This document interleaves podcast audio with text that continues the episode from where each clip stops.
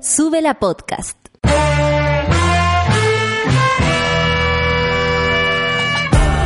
Cuando despiertas en otra sintonía, ves las cosas que otros no ven. Si a veces sientes que estás viviendo en Mordor, o como diría mi abuelita, te sientes como chancho en misa, este es tu lugar. Bienvenido al grupo de contención más diverso de la historia. Para ser parte, solo debes escuchar al resto, participar a tu manera, reír fuerte y comprometerte a buscar más misioneros para esta comunidad. Agarra tu taza y sírvete un buen café con nata, que ya está aquí nuestra guía espiritual, Natalia Valdebenito. 10 con 30. 9. ¡Oh! Se me adelantó el reloj heavy. Ya, chao. Que les vaya súper bien. Eh, estamos acá en el café con nata eh, que se acaba de terminar. Se terminó, yo acabo de adelantar la hora. Eh, perdónenme, monada. 9 con 4 minutos. No se ofendan. No estoy desconectada, todo lo contrario.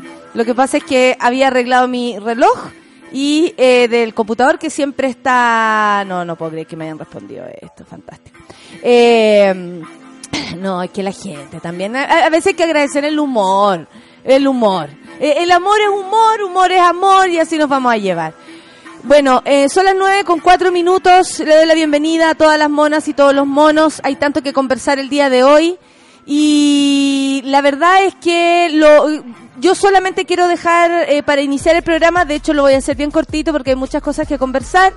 Eh, solo quiero eh, dejar acá constancia mi extrema preocupación y yo sé que aquí conecto con mi querida Sol y con Luis, nuestro DJ eh, y controles que sin él tampoco estaríamos sonando, así que todos somos necesarios. Por lo mismo, por esa conexión que hoy existe con los amigos, con los compañeros, con las compañeras, no podemos dejar de conectar con lo que pasa y honestamente, aunque parezca mm, repetitivo, hay que hacerlo.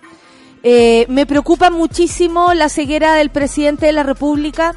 No porque ya a estas alturas uno no entienda que después de tres semanas siga insistiendo en que aquí solamente hay un problema de orden público, cuando la verdad no es así. Este es un problema social, este es un problema que él como presidente está rehuyendo. Yo ya a estas alturas lo veo haciéndose a un lado. No sé qué les parece a ustedes, porque a cargo de la situación claramente no está. ¿Por qué? Porque no sé a quién hay que preguntarle con quién hay que hablar, a quién hay que alegarle por lo que está ocurriendo en los colegios de Santiago. Por ejemplo, ayer en el Liceo 7, este no es el de Providencia, este es el que está allá en Franklin, en, el, en ya cercano, cercano al centro sur, ¿no? En barrio Franklin, ahí cerca de Víctor Manuel, en fin. Es, es, es, el Liceo 7. Ahí fue mi madre, de hecho, eh, cuando era chica en algún momento de su, de su época escolar. Y eh, fue la propia directora quien habría dejado entrar a, a, los carabineros que, sí, le dispararon a menores de edad perdigones en sus cuerpos, en sus piernas, entraron al colegio directamente a reprimir.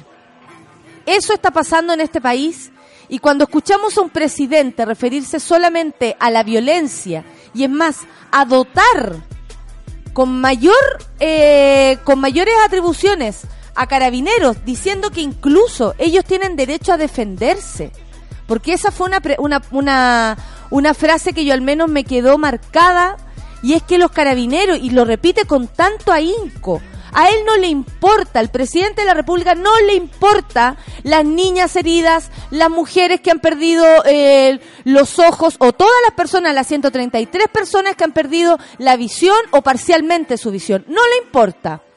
A él no le importa las mujeres y niñas que han sido abusadas. Por ejemplo, anoche también se supo la noticia, de hecho hoy día yo partí el día eh, anunciándoselo a, Isabel Pla, a ver si le interesa, que niñas también fueron toqueteadas y abusadas, desnudadas en una comisaría. Eso tampoco le interesa al presidente de la República. No le interesa que suban a personas a furgones con eh, patentes que si se investiga, porque ahora todo es más fácil de investigar, son de carabineros. Y resulta que la gente anda, andan secuestrando. No le interesa. No le interesa que hoy día no podamos caminar en la calle tranquilos y no por las manifestaciones, porque creo que estamos todos conscientes que son en contra de él. ¿Cómo él va a participar en una concentración, en una manifestación que es en contra de él? Él, más encima, el presidente de la República, nos miente y le miente al mundo cuando lo dice. O sea, estamos en manos de un mentiroso, de una persona que no le importa cómo vive su país, excepto la empresa privada. Las únicas soluciones que ha dado, la única preocupación que ha demostrado, tiene que ver con el dinero, tiene que ver con las pymes, que no hay que, que no hay que dejar a un lado, por supuesto, porque también son damnificados con esta situación, pero no es el todo aquí hay mucho más de qué preocuparse. Y un presidente que más encima se jactó de ser el mejor, el más inteligente, el que tuvo el mejor acceso a estudiar, el que sabe cómo tú vas a vivir bien, el que prometió empleo, salarios de calidad, ¿se acuerdan? Altos salarios, calidad de empleo. Eh, que iba a chorrearnos el dinero que más encima eh, tienen ellos en el bolsillo, nos mintió. Y encima no le interesa que los pacos nos estén matando al presidente de la República eso no le importa. Y ayer creo, porque esa es su forma también de expresarse a la gente, dando entrevistas, no hablándole directamente a la gente en una cadena nacional como lo que corresponde, sino que dando entrevistas, es así como él se manifiesta. Pronto vamos a apelar la entrevista de, de José Manuel Astorga, por supuesto, pero además de eso, esa es la forma de manifestarse del presidente, de expresarse, de comunicarse con nosotros. Esa es la calaña de hombre que hoy día nos está gobernando. Por esa persona votaron muchos de ustedes, tal vez. A esa persona hoy día hay que cobrarle todo. Las vidas, la sangre, los ojos, el miedo, la incertidumbre, la vulnerabilidad. A él. Él tiene responsabilidad política y personal de todo. Porque si algo quedó claro ayer, es que él le ha dado las atribuciones a la policía para que nos haga esto. Eso está clarísimo responsabilidad política y personal. Esto es Café con Nata, sube la radio. Junto letras por el camino, letras que forman un nombre. Ese nombre es mi destino y me llevará hasta ti.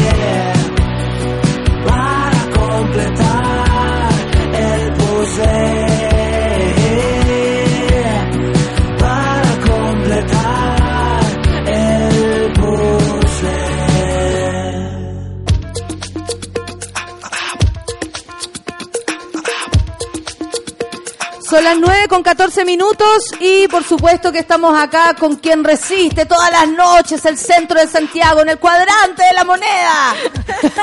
Paco. Solcita, Paco, culiao, abarca. Onda, yo abro mi ¿Es tu ventana. mejor nombre? Sí, yo creo. De, de todo lo que me haya inventado, yo creo que sí, porque además me le prometí a mi mamá, que no está escuchando en este momento, así que Ah, puedo hacer muchas cosas. Perfecto. eh, que no iba a pelear más con los pacos. Ya, Eh, perfecto. pe- y- Pero era mi grito de guerra. Y yo abro mi ventana y dice en la muralla, Paco, Paco, culiao. Entonces, ¿qué voy a hacer? ¿Qué voy a hacer? yo? ¿Qué voy a hacer? Es lo que hay. Igual como cuando abramos los libros de historia, en 20 años más va a decir Piñera culiao y a estas alturas se le van a cambiar el nombre. hay. La RAE lo va a aceptar. Como La RAE lo va a Oye, aceptar, no aceptó el weón, no nos va a aceptar este. culiao. Son las 9 con 15 minutos. Oye, como decía nuestra querida Clau, que hizo la, la pauta, que ya volvió a la radio. La le mandamos saludos a su tanto. madre también. ¿ah? Si nos está mucho. escuchando, La le mandamos Tere. saludos a la tía Tere. Eh, los- nos escribió unas pildoritas. Sí. Que, por ejemplo, desde hoy el Metro de Santiago eh, volvió a abrir sus puertas a las 6 de la mañana. De esta manera, el tren subterráneo retomará su horario habitual en la mañana, que es a las 6. Además, la línea 5 se habilitarán las eh, estaciones Parque Bustamante y Ñuble. Curioso que Parque Bustamante esté ready cuando han ocurrido tantas cosas en Parque Sí. Bustamante. Tal vez nunca estuvo tan Mal. poco ready. No, si en realidad lo, lo tenían cerrado por seguridad, entre comillas. Pero Parque Bustamante pica la jaiba, o Pero sea... mucho. eh, el mono que nos contaba que ayer tiraron un, un helicóptero que bajó muy bajito, muy bajito y tiró una bomba de racimo, o sea, muchas bombas lacrimógenas. las mismas detenciones que están haciendo ilegales, digamos, en estos camiones de carabineros. Hoy día vi dos camionetas blancas y me asusté. Yo igual ando Fue como, oh.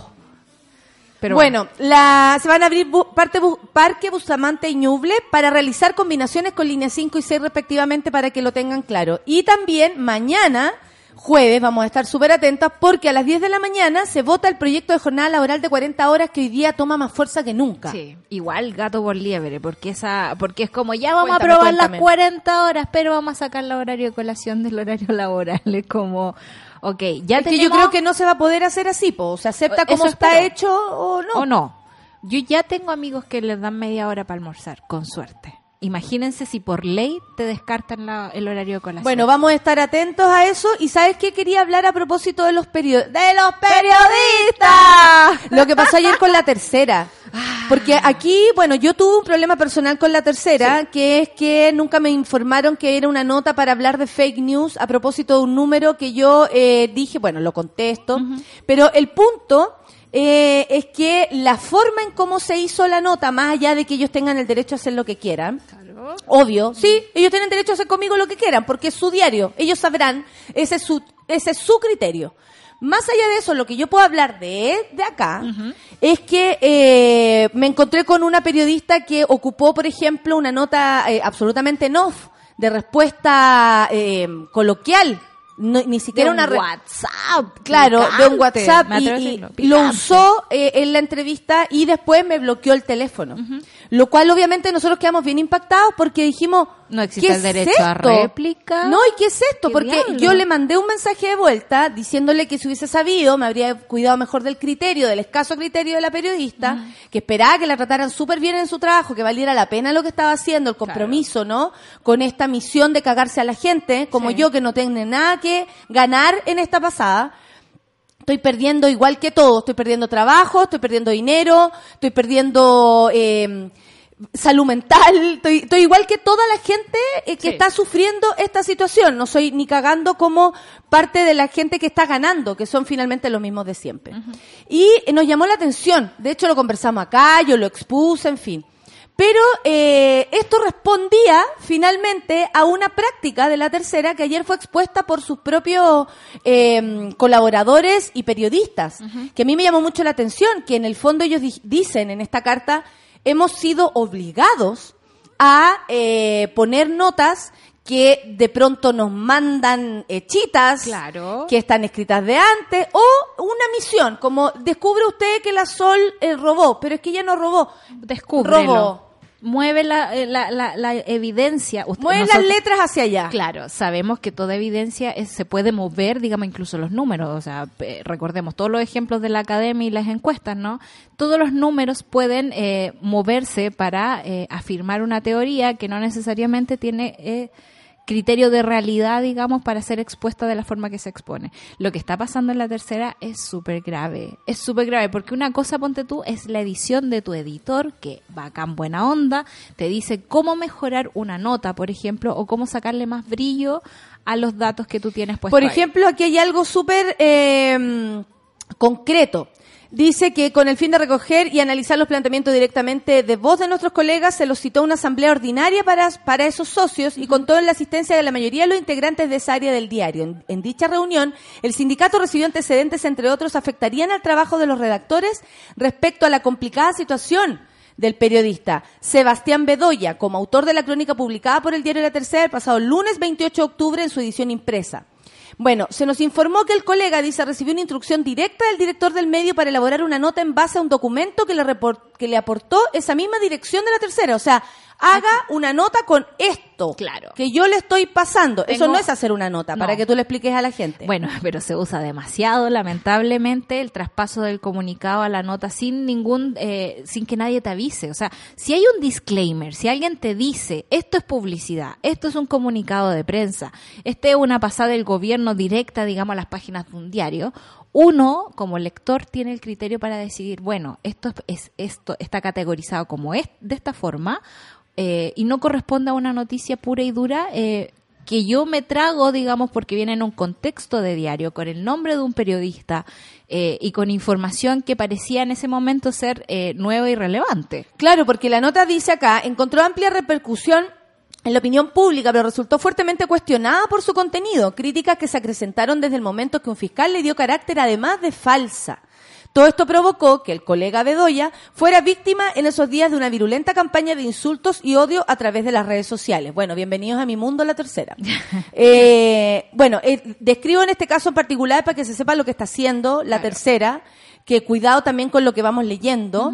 Eh, y obviamente eh, nos sirve a todos, y yo agradezco a, lo- a los reporteros y, y periodistas de la tercera en general, que hagan este eh, gesto, sobre todo de defensa de su propio trabajo. Son personas que siguen siendo únicas, eh, respetables, cada uno en su actuar. No deberíamos pensar mal de ellos, sin embargo, están en un universo que los pone en esa situación. Y eh, no podemos confiar en periodistas que a lo mejor no tienen ninguna intención de hacer una carrera parecida a esto. Claro. Es como... ¿Cachai o no? Hay gente que a lo mejor sí está en el plan, sí, me da lo mismo, odio a los comunistas, hagamos... Ya, ese weón está perfecto ahí. Claro. Pero ¿qué pasa con la gente que no está de acuerdo? ¿Qué pasa con la gente que es apegado, por ejemplo, a la ética periodista, Claro. periodística? Hay gente que recién egresó y dice, yo nunca pensé encontrarme con esto, o pensé que esto era una falsedad de los medios, una historia que me contaron en la universidad. A esa gente voy yo. Sí. ¿Cachai? A defender hoy. No a quienes le juegan el juego a estas personas de la forma que sea, porque también a veces el dinero es tan sucio que si tú preferís pa- Es que ese es el problema. sueldo- El dinero es sucio y mi teoría bastante descriteriada, digamos, de que en Chile no existen los medios de comunicación grandes como los conocemos. No existe un New York Times, no existe un Guardian, no existe un Washington Post, no existe NPR. ¿Por qué no existen? Porque la formación, digamos, de, de las empresas de comunicación, y casi uno le podría poner abajo el comunicación estratégica, eh, tienen que ver con negocios que se hicieron en la dictadura. O sea, a Sayé la tercera se la vendió Pinochet. Se la, se la traspasó, digamos, y además le dio mucha plata para poder sacarla adelante. Entonces, si tú, es como Facebook. O sea, Facebook se inventó como un algoritmo para definir qué mina era linda y cuál mina no era linda. Y sabemos to- la maldad que ha causado Facebook en el mundo en estos momentos porque no es capaz de regular las campañas políticas falsas. Está regulado. ¿no? Que no es capaz. Se unió para hacerlo, amiga. Trata- Ellos se prestaron. Se prestarísimo. un Se prestó Entonces, Zuckerberg para, para apoyar a Trump en, su desafío ahora. En, la- en las audiencias que está teniendo en Estados Unidos en este momento le están preguntando cosas y el tipo, aún así, eh, sigue manteniendo que es muy es mejor negocio vender campañas políticas falsas que regular, digamos, eh, dentro de la- los límites de la verdad y la libertad de prensa. Me pasa lo mismo con la tercera. Un proyecto que fue mal habido desde su inicio es como un arbolito que crece mal.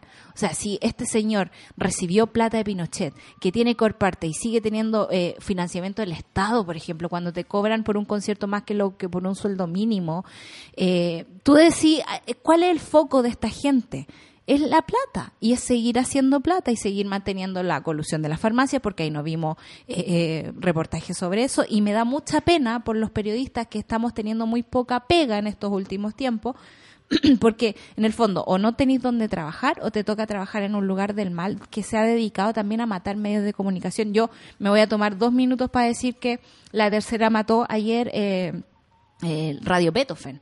O sea, y en menos de un año y medio se echó Revista Paula y Radio Beethoven. Entonces tú decís, vamos acortando eh, Radio espacio. Beethoven que tanto nos salvaba el camino. O sea, para mí era una mejor, la mejor radio del universo. O sea, era un lugar donde ¿Le votaron la página Mega?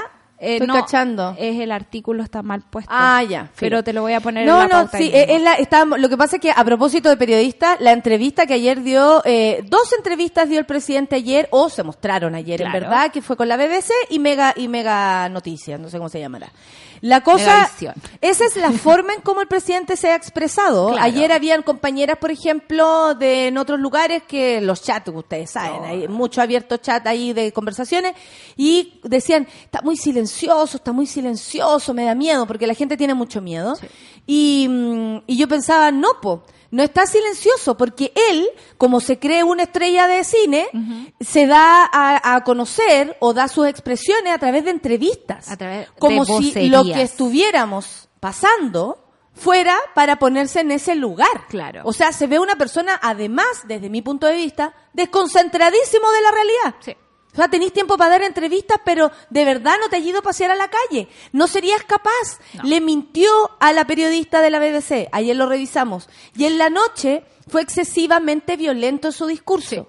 Virulento, violento. Cuando usted habla de violencia y se refiere a mi persona, recuerde a, Sebastián Piñera. Porque honestamente yo estoy desarmada y solo tengo una lengua veloz. Nada más. Y una cacerola, amiga. Hay una cacerola que la arreglo por un lado y después la echo a perder por el otro. La arreglo por un lado, pero yo no me voy a quedar sin paila. Y como había un emprendimiento, se arreglan ollas. Claro, los amo. Nuevos emprendimientos. Sí. Y mm, entonces sí es preocupante que él además use esas plataformas para expresarse, considero yo, porque son poco serias, más allá de lo que él piense, Sí. o que la BBC o la web, son poco serias. Son tan apegados a las formas y se pierden también en las formas, ¿no? Eh, un presidente tiene que estar a la altura de su cargo. En la mañana yo venía pensando eh, que si tenemos que pedirle peras al olmo, ¿cachai? Y es como, sí, tenemos que pedirle peras al olmo. Yo encuentro que Sebastián Piñera no está cumpliendo con sus roles de presidente. De partida, hablando de él en tercera persona, me parece ya un signo de preocupación sobre su salud y estabilidad mental. Eh, me parece que se está saltando muchas cosas, que no está viendo a todos los chilenos y que nos sigue instigando al odio, porque nos dice, los pacos están heridos y ellos son víctimas. ¡Mil Perdónenme. carabineros! Bueno, ¿por qué Sí, y cuando Juan además- Manuel Astorga no le dice y cuatro mil civiles. Claro, y ¿por qué no le dice que esos mil carabineros eh, no se han entregado set- eh, datos sobre 700 de ellos? Porque tenemos datos, no sé, pues de 200 carabineros heridos, pero el resto de información eh, eh, oculta que no se nos da. ¿Por qué no habla de verdad de cómo eh, los, los, los carabineros y los Él milicos... justifica, yo creo, Lo Sol. justifica todo. Yo creo sí, que él justifica a la gente que perdió la vista, él justifica Sí. a las mujeres violadas, él justifica todo desde el minuto que lo único que hace es proteger la, la- el actuar de carabineros. Sí. Y eso yo quiero ser súper honesta con, el, con nuestros monos y monas también desde el otro lado, porque no hay escapatoria si el presidente le está prestando ropa con, eh, con esa fuerza a, y lo digo así, de Sí. manera muy coloquial, a los carabineros. Esto va a seguir. Esto va a seguir. El otro día, eh, yo ayer no fui capaz de expresarlo porque honestamente todavía no lo puedo creer que haya pasado por entre medio de las balas a las 10 de la noche para poder irme a mi casa. Claro.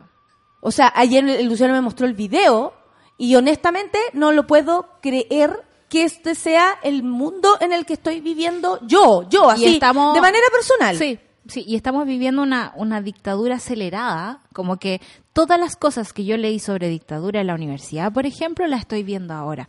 La- y todos los días algo ¿Por nuevo. qué Juan Manuel. Astorga no le pregunta eso? ¿Qué tipo de gobierno es el que está haciendo usted presidente que por lo demás pareciera una dictadura? Eh, respóndame, Sí. ¿por qué la gente está siendo perseguida? Respóndame, ¿por qué las niñas están siendo abusadas? Entonces, usted al defender a, a Carabineros, ¿también defiende que hayan niñas violadas?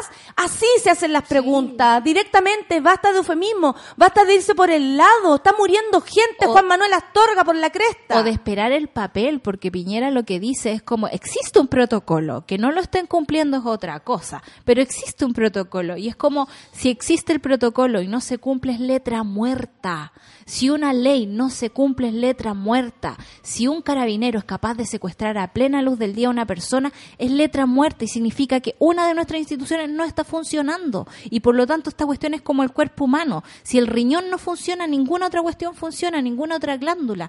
Todos tienen que funcionar para que todos estemos bajo las mismas condiciones. Pero el presidente lo que está haciendo ahora es dotar a carabineros para que él nos ataque a todas las personas que andan en la calle, porque él no hace distinción No. entre... eh, eh, eh, no, es que hay manifestaciones eh, pa- eh, pacíficas, bueno, y las otras, y, y- y- y Juan Manuel Astorga no puede unir dos cables y decirle, disculpe, pero ¿por qué se van a meter los pacos a una manifestación pacífica, y le disparan a niños?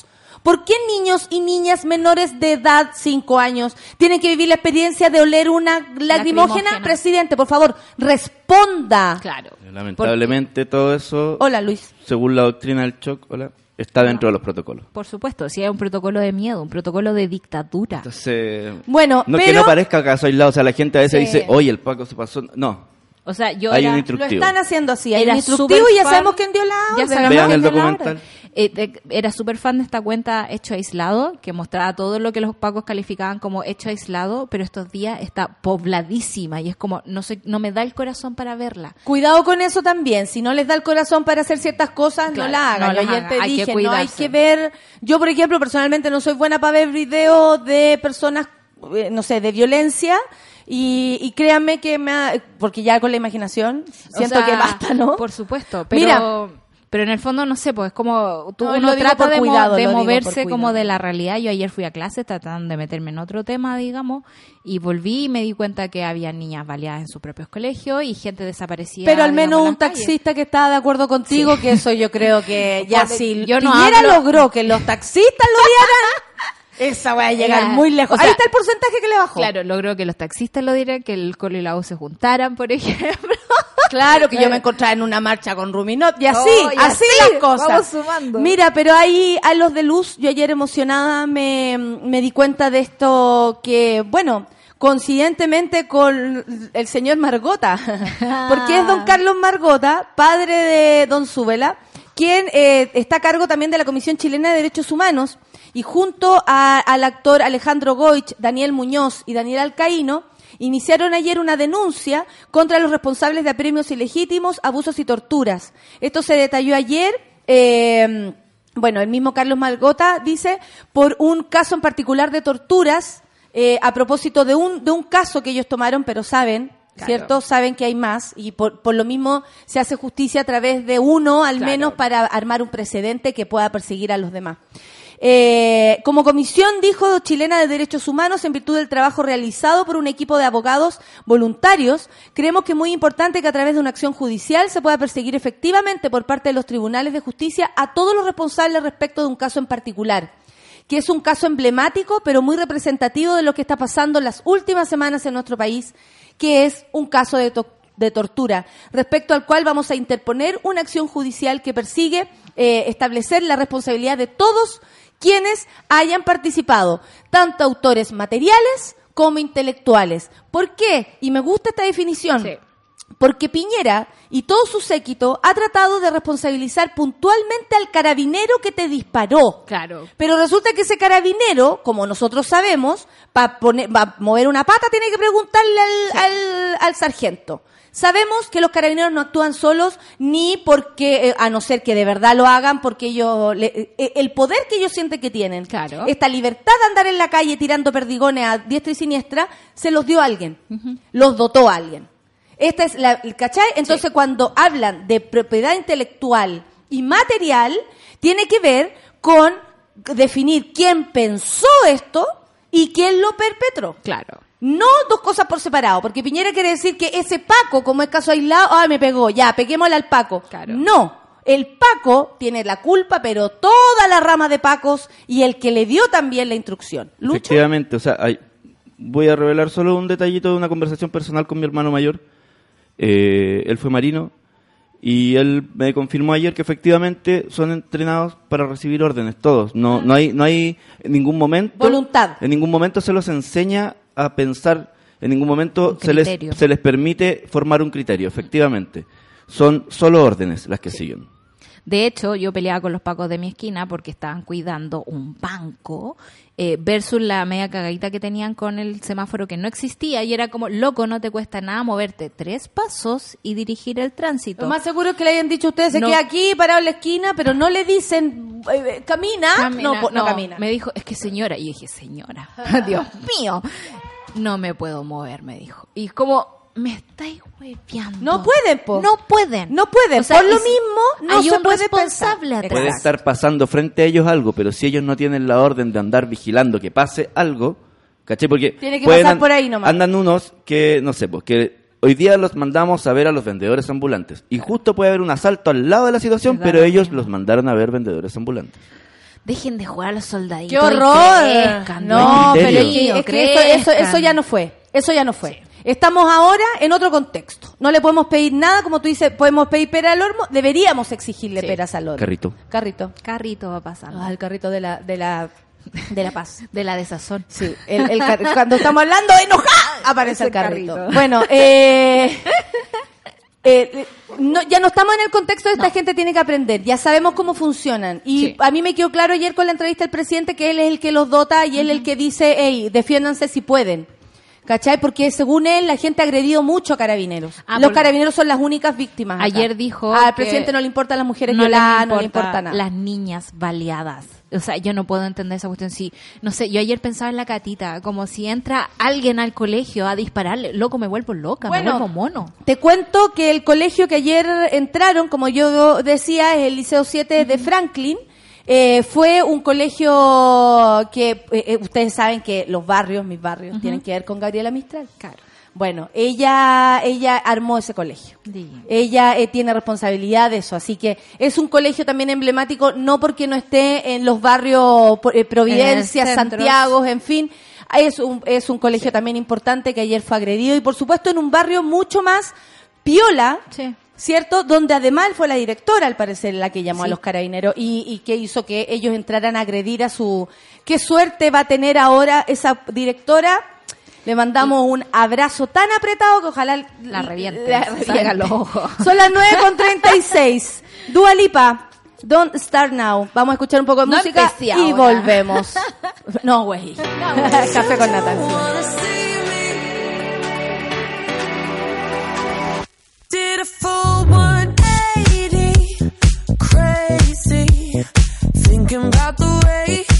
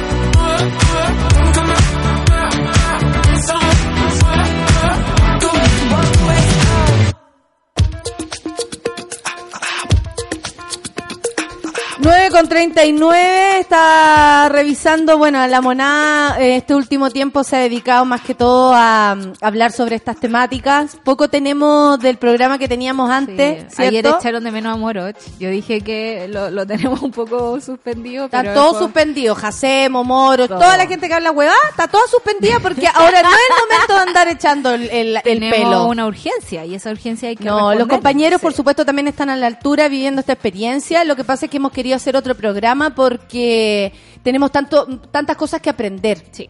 Yo creo que en este tiempo lo que nos damos cuenta es que poco sabemos cómo funciona nuestro país y que gracias a esa ignorancia en la cual nos han querido mantener, eh, estamos sumidos en, en no tener idea, por ejemplo, p- qué, qué dice la Constitución, cómo fue que empezó este negocio de las AFP, qué es lo que pasa con mi vida respecto Claro. a, a las decisiones que han tomado el país y yo no y yo no he sido parte. Entonces eh, eh, hay que hacerse más partícipe y, y una de las razones, por, por lo menos, o sea, una de las fuerzas para mí es aprender. Sí. Oye, llegó el libro del profe, el de la Constitución. ¿Llegó? Llegó, así que vamos a hacer un gran sorteo eh, porque llegaron varios para Eh, compartir. qué Así bueno, que me alegro mucho, muchas va- gracias. lo El profe lo al- escuché en la radio, en otra radio. lo escuché- eh, ah, En otra radio. Me pidieron el contacto. el Bueno, profe, está po. bien, pues nos hay que escuchando. Hay que compartir. Ya, y vaya que nos están escuchando, ¿ah? Oye, sí, que no, no- que no nos escuchen los guatones la ANI, eso sí, po. De que tú ¿Por qué? sabes lo, lo de la Agencia Nacional de Inteligencia, po.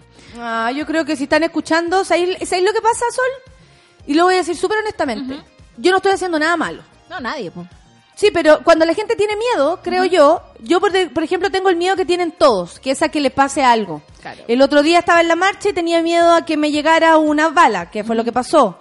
Eh, tengo miedo de ir, eh, no sé, por tal lugar y que de pronto esté pasando algo y yo me vea, no sé, como afectada.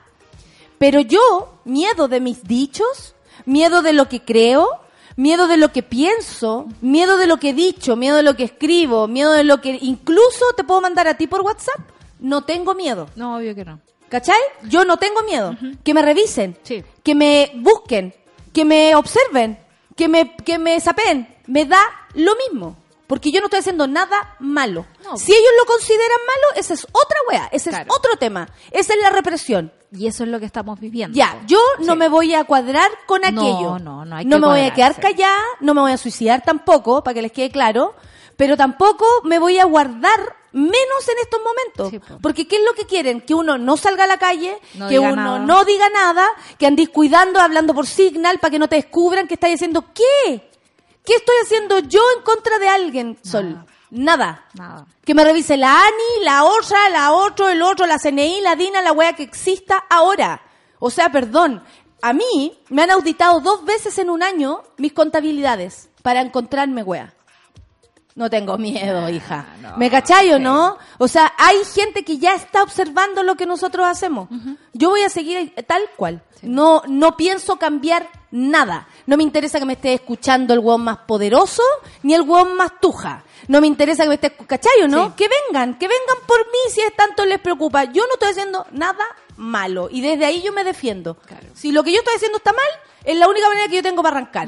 Pero no, yo estoy siendo honesta más encima, conmigo misma, que es lo, lo primero que uno tiene que hacer y por lo uno. básico, digamos, que es como lo que nos han tratado de inculcar que no existe en, en este Chile, que no tenemos pensamiento, que no tenemos opiniones, que no tenemos la posibilidad de compartirlas también. Eh, mi miedo va como, digamos, por, por eso mismo, por caminar sola en las calles, por, por ver las cosas que le están pasando a los chilenos. Están baleando a las niñas, están deteniendo a las personas sin ningún motivo en la calle. Esa cuestión no es un debido proceso. Eso es lo que me da miedo a mí. Mira, a propósito del debido proceso, ayer eh, estaba contando yo a propósito de este ah, el Liceo 7, el Liceo Bicentenario A7 Teresa Prat de Zarratea, así se llama. Y eh, llegó una carta que ellas necesitan también sea eh, difundida. Dice, como ex estudiantes del liceo, ex estudiantes, queremos expresar nuestro rechazo frente al violento actuar de carabineros y a toda la autoridad que resulta responsable de lo ocurrido en el liceo. Hacen una lista grande de lo que ocurrió, eh, por supuesto, una, una, ¿cómo se llama? Una reseña para contar también por qué están en desacuerdo.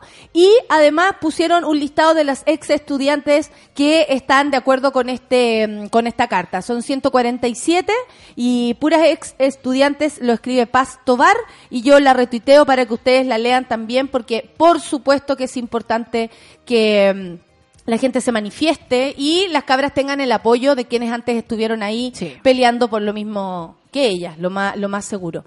Así que eso también es una de, la, de las noticias de esta mañana.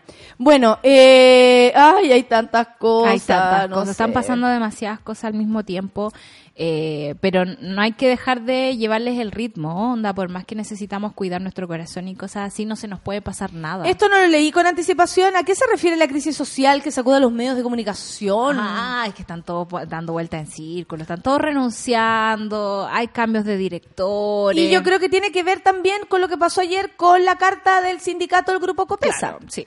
Que dice acá, uno de los sindicatos del Grupo Copesa reveló este martes la información polémica eh, tras la nota del diario La Tercera en que planteaban intervención extranjera en los atentados del metro.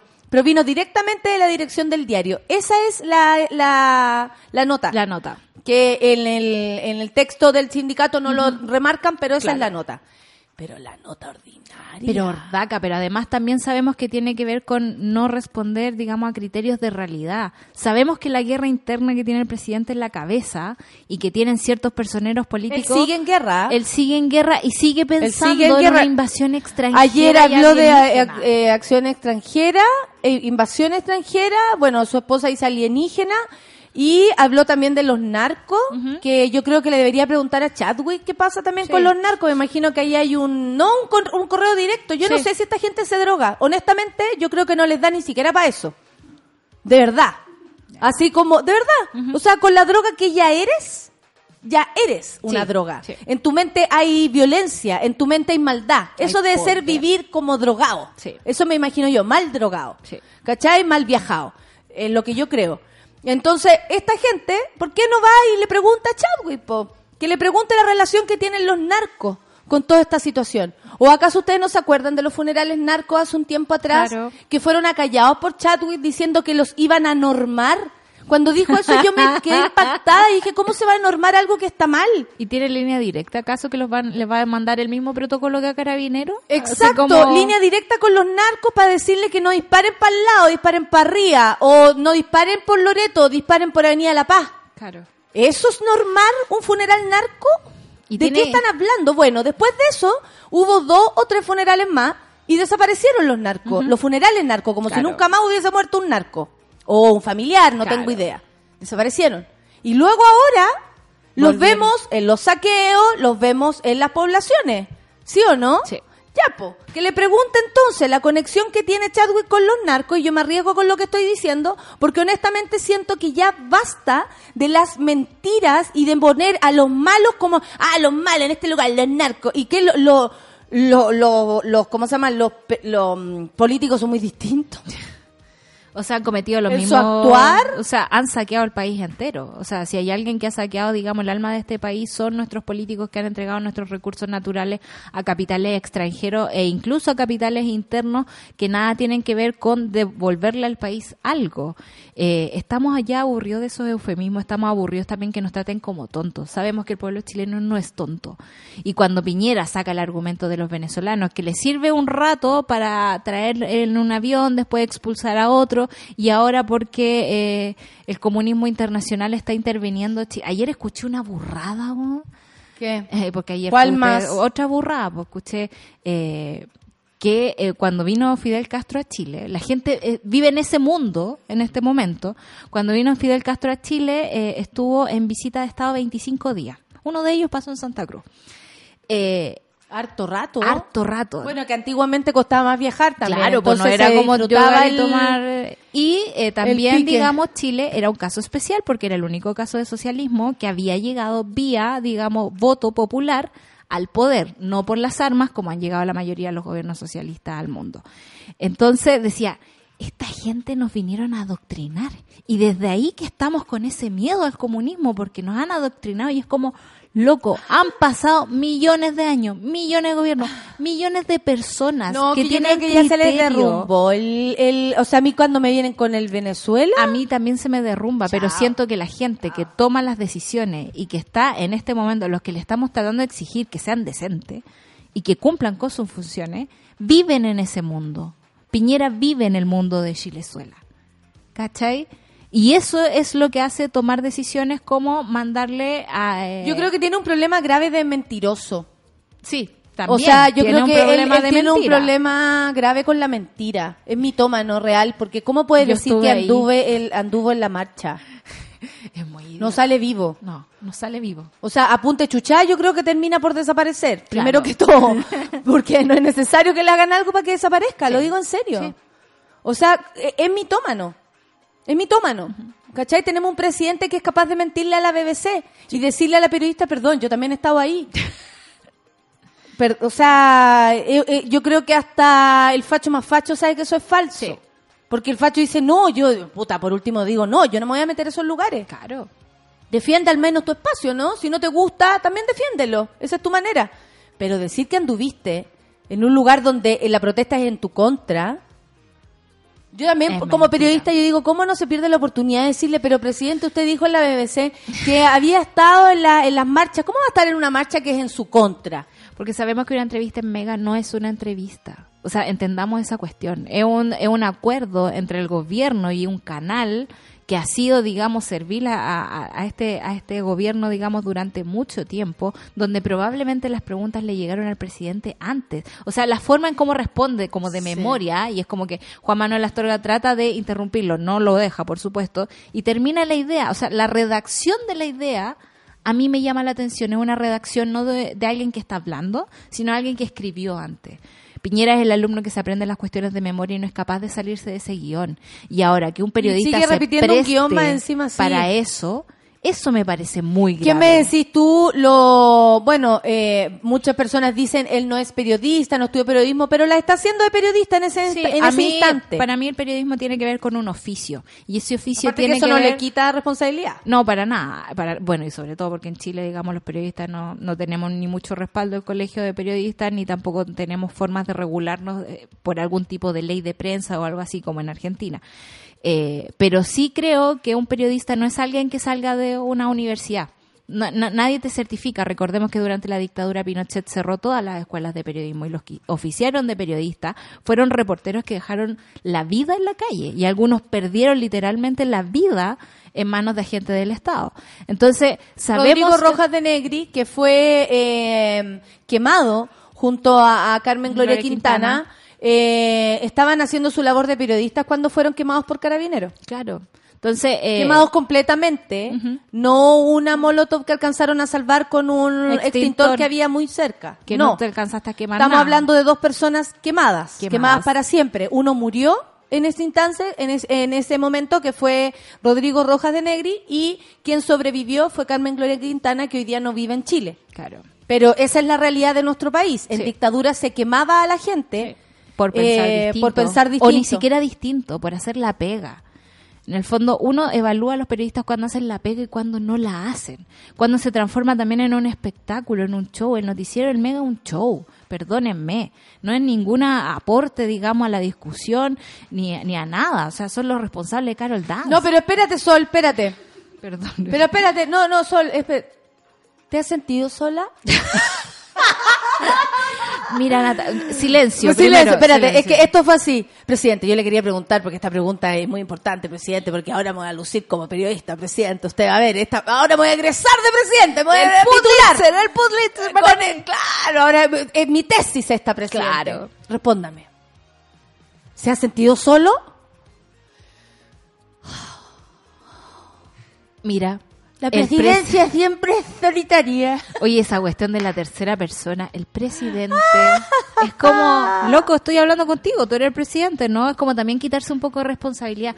Hay que entender que el lenguaje nos está diciendo muchas cosas. Y ¿sabéis qué? Me extraña además que, eh, como es un mitómano, y yo lo digo con, aunque me preguntara él mismo si lo opino, le, se lo diría en su cara, eh, qué sueño ese, ¿ah? Pero no, no va a suceder. Eh, como, eh, más encima hace como, como gala de, de él miente sobre todos los pasos de, Sí, de esto. sí. Por ejemplo, porque hoy esta gente que quiere que el país destruya, porque las pymes lo destruya, pero ese viernes que estaba quedando la cagada, él se fue a comer pizza con el, con el nieto. Sí. O sea, tan a caballo de la situación, tan seguro, o fue parte de la estrategia para seguir enojando a la gente, Claro, pues. no tomar en cuenta lo que estaba ocurriendo. ¿Y qué es lo que está tratando de hacer? ¿Qué hizo entonces? Por mientras él se fue a la, a la pizzería con el nieto, está perfecto que él priorice su vida familiar, pero en caso cuando se está quemando Chile, no. Entonces, cuando eh, eh, él, él sabía lo que estaba pasando con, la, con los metros, o sea, dejaron que eso pasara. Claro, eh, que todas esas estaciones se quemaran, digamos, y eh, también deja ver lo mal que está la inteligencia en este país. Están preocupados, weá, no están preocupados de las cosas importantes. O sea, si hay tantos grupos armados y organizados, como dice la mente de nuestro presidente, yo tendría a todo mi equipo de inteligencia persiguiéndolos, sabiendo cuáles son sus pasos. Pero esta gente se dedica a perseguir a, a A gente que sociales. a dirigentes sociales que están trabajando por la gente y que solo le molestan. Si ese es el O criterio. sea, perdón, ¿cómo le va a molestar una persona que dirige el grupo de allegados de tal ciudad? Es que ese es el criterio del hueveando. patrón. Sea- que también eh, no hay que descartar, digamos, que Sebastián Piñera nos trata como si fuera el patrón de fondo. Nos dice, como, les voy a regalar un poco de pensión, les voy a arreglar un poco la salud. Oye, si con 20 lucas así mucho. Lo Obvio. dice una persona que se tiraba el copete en la boca por mientras se, se afanaban eh, la cantidad de plata de la utilidad de la FP. Que, que el fue la primera, fue la, y no, Sebastián Piñera fue la primera persona que compró una empresa zombie. Eh, para evadir impuestos. Eh, está remetido en la cuestión de cascada. Eh, ¿Cuántos perdonazos le ha hecho el gobierno y los bancos, digamos, de la forma que ha robado a este país? ¿Por qué tributa en el extranjero y tiene su plata en sociedades, en, en paraísos fiscales? O sea, estamos hablando de alguien que ha desfalcado el país y habla de probidad con esa propiedad de verdad que a mí me duele. Me duele como un periodista no es capaz de leerse dos libros de economía que estamos llenos con todos los antecedentes sobre los delitos de Sebastián Piñera, que por mucho abogado caro que ha pagado, digamos, y ha podido zafar de ahí, no significa que lo haya hecho bien. Es una persona que no es apta para decirnos que seamos pulcros, que seamos buenos ciudadanos, que paguemos nuestros impuestos. Si esos impuestos después se van solo a su enriquecimiento personal. ¿Por qué él ha puesto plata en las AFP? Él ha puesto plata en negocios privatizados con recursos de todos los chilenos. Entonces es muy duro cuando esa misma persona viene y te dice, la verdad es que el crecimiento es lo más importante y nuestro único problema fue que no lo repartimos bien tu único problema. Pero ¿De espérate, ¿qué problema va a ser ese si todo lo que repartiste mal lo tenías en el bolsillo? Por supuesto. ¿Cómo no hay ningún periodista que le pregunte ¿Cómo me habla de impuestos si usted no los ha pagado? ¿Cómo me habla de, cómo se llama la cuestión que pagáis por las propiedades? Eh, la contribución. Las contribuciones, si tú eres capaz de asaltártelas tanto tiempo y tener una multa como de 30 lucas fue la multa, no me acuerdo cuánto fue, pero fue una cuestión que no es, no es ni, ni una pizza en su presupuesto. ¿Cómo me hablas de ponerle impuesto a las grandes propiedades? Sí, claro, él mismo se maneja con grandes propiedades y es capaz de contratar abogados para saltarse los procedimientos. Entonces, de verdad, yo le quiero pedir pera al olmo. O Quiero sea, que tener un se presidente aplicó, que amiga, sea- y lo mismo aplicó eso que tú estáis describiendo como su estado mm, eh, financiero, ¿cierto? Su historia financiera, eh, someramente, pero Someramente, ah, lo y- y describiste. saltándome varios datos. Te saltaste muchísimo. Eh, lo mismo hizo eh, a propósito, por, de- por, por ejemplo, del estado de emergencia, que fue aplicado de otra manera. Claro. Entonces ahí también hay irregularidades. Todo lo que ha hecho el presidente raya con el delito, raya con la irregularidad. Todo. Todo. Y eso, por supuesto, nos hace pensar que estamos en un momento de peligrosidad. Aprobación de Piñera cae a un 9.1. Ay, me encantó. ¿Qué, qué- quién, quién hizo A esta ver, encuesta? The Times Chile. Claro, no fue la Academ. La Academ le dio unos tres puntitos más. Claro, pues. A la ver, Academ no nos puede decir la verdad, esto. porque la Academ trabaja para darnos datos hacia afuera, pero también para hacia adentro. Recordemos los contratos millonarios que tiene con la moneda en cuanto a comunicación interna. Además de eso, el, el guatón cafiche que le digo yo desde la Academ. Eh, el gordito cafichón. Eh, porque porque No nos está sacando plata a pega. nosotros, po. Imagínate, no sé qué sin pega. Bueno, eh, la pregunta fue... Eh, ah, ya, un estudio publicado el miércoles por Activa Research reveló una fuerte baja en la aprobación del presidente Sebastián Piñera durante el mes de octubre. Mes marcado por la explosión de la crisis social llegando a un 9.1 de aceptación. Ayer cuando le preguntaron a propósito de las 13, del 13% que dio la CADEM, él dijo que él entendía porque quién en un país como este va a estar contento con, lo- con el país. Lo que a él no le queda claro es que ese 13% Con él. es lo que le va quedando. Y un 9% es lo que dice esto. Bueno, la pregunta fue independiente de su posición política, aprueba o desaprueba la forma en que Sebastián Piñera está conduciendo su gobierno. Y ahí eh, reveló un aumento de 12 puntos en cuanto a su desaprobación, alcanzando un 61.1. Si él quería superar a Bachelet, ya lo hizo. Por su parte, un 26% de los consulados sostuvo, eh, consultados perdón, sostuvo ni aprobar ni rechazar la labor de la autoridad. Ya no estamos en, en esos tiempos, ¿ah? Pero bueno, la gente lo hace de paja. De... Y porque tiene bala, digamos, en su esquina. Si la gente tiene miedo, po. Si, ¿Cómo habláis de, de, de condiciones justas si le ponía un Paco disparando a plena luz del día? Bueno, antes del 18 de octubre la aprobación era del 10%. 53% de aprobación y 32% que no decía nada. Después del 18 de octubre pasó un 8.5% de aprobación. Nada, o sea, le quedan los puros hijos. Menos mal que son una familia Menos mal que numerosa. son caleta. Y los primos. Claro, y ahí ah, hubo un 10% de gente que respondió. Más. Porque en el otro no prueba o ni desaprueba eran 32% y 22% después. ¿Cachai? O sea, la gente además después del 18 de octubre sí quiere opinar más. Claro. Es súper importante. Son las 10 con un minuto. Oh, Solcita, sí. pasó la hora. No ha llegado nadie, No, pero no importa. No, no ha llegado nadie, por eso yo estaba muy tranquila. Yo Son las 10 tenía con uno. pancito. No te preocupes, me lo como ahí. ya, nos vamos a ir a una pausilla, musiquilla y nada, pues mona, ¿qué les vamos a decir? Estudien, Estamos con ustedes, estudian, lean. No, espérate. Espérense. Conia Churra hace una pregunta en su Twitter y dice, oye, no, no, todo bien. Ella dice, ¿cómo están lidiando con la ansiedad? Yo no me siento muy bien como lo están haciendo ustedes, como para pedir consejo. Y yo le puse, yo no estoy lidiando. yo estoy estudiando y, y como que es lo único que me resulta. A, a lo que una persona me respondió, Natalia, podrías ver películas de perritos, El Rey León, algo que de- eh, abra tu corazón a lo positivo, porque Estás muy negativa. prefiero seguir estudiando. Son las 10 con 2 minutos y métanse El Rey León en la LP, Los On You, Café con Natanzuela. When you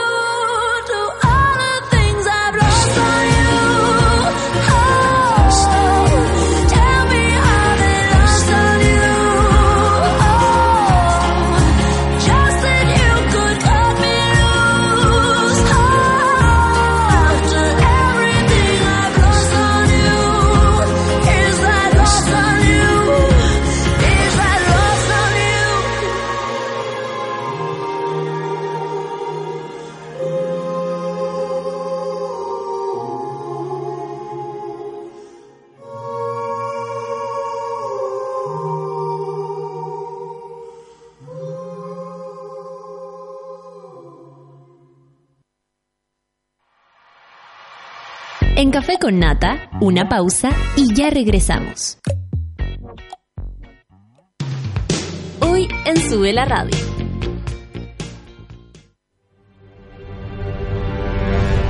De lunes a viernes, a las 11 de la mañana, Rayen Araya lidera Super Ciudadanos, un grupo de opinantes movidos por la desigualdad social.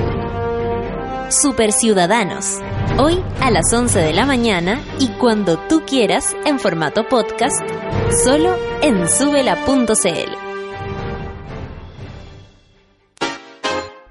Tómate un break al mediodía y engaña la tripa junto a Isidora Ursúa y Eleonora Aldea.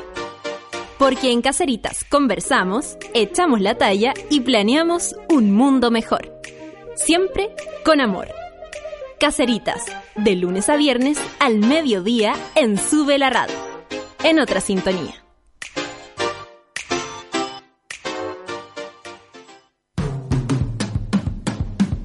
Hoy, a las 3 de la tarde, súbete a la micro más chora de todas. La 210, junto a Nicolás Montenegro y Fernanda Toledo.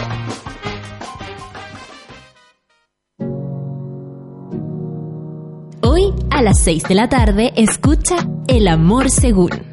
Camila y Vicente Gutiérrez te ayudan a entender cómo aman los ídolos de la música y tú mismo. El Amor Según.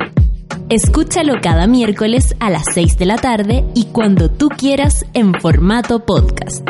Solo por subela.cl.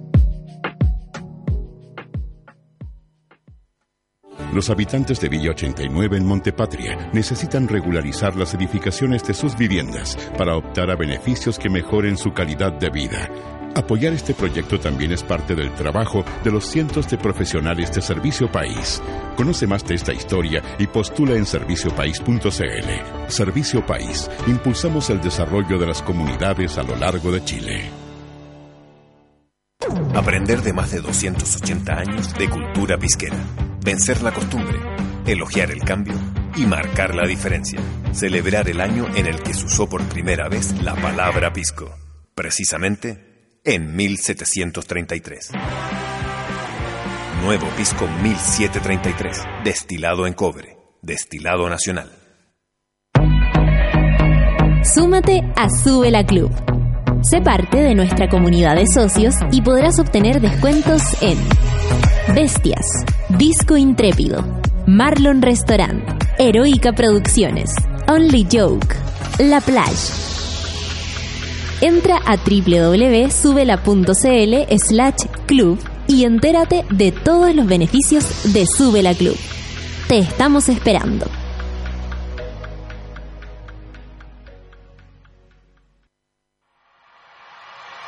Ya estamos de vuelta en Café con Nata.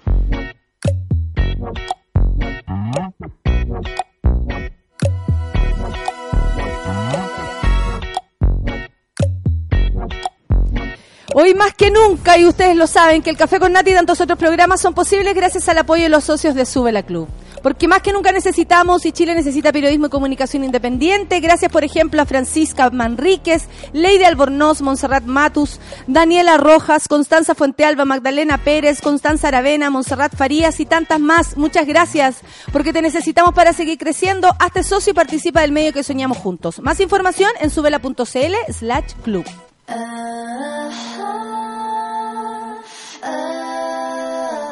La revolución será conversada o no será.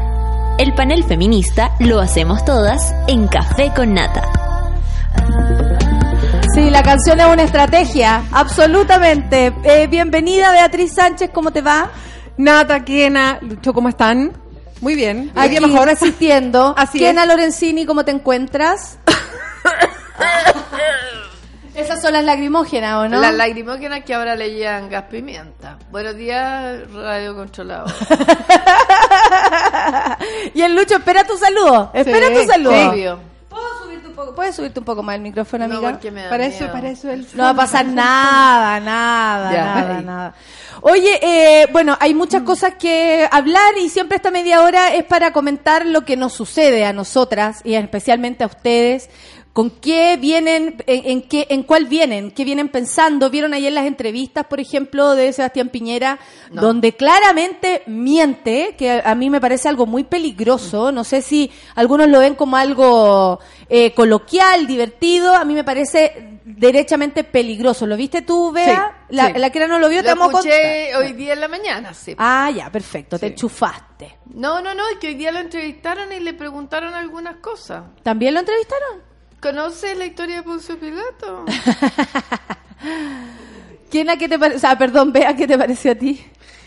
Bueno, no había hablado Sebastián Piñera con eh, dando, eh, o sea, dando respuesta a preguntas. O sea, lo habíamos visto dar declaraciones sin preguntas, muy tenso todos estos días y después desaparecido. O sea, no había estado eh, en, en ningún medio de comunicación y decide primero hacerlo en un medio internacional, lo hace con la BBC, que me pareció bien interesante todo lo que le plantearon, y después lo hace con un medio nacional que fue Mega. Ayer 40 minutos duró la entrevista.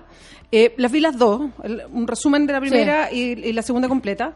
Y, y varias- varios apuntes, pero quiero partir por la, por la mirada internacional, que me parece que es bien interesante.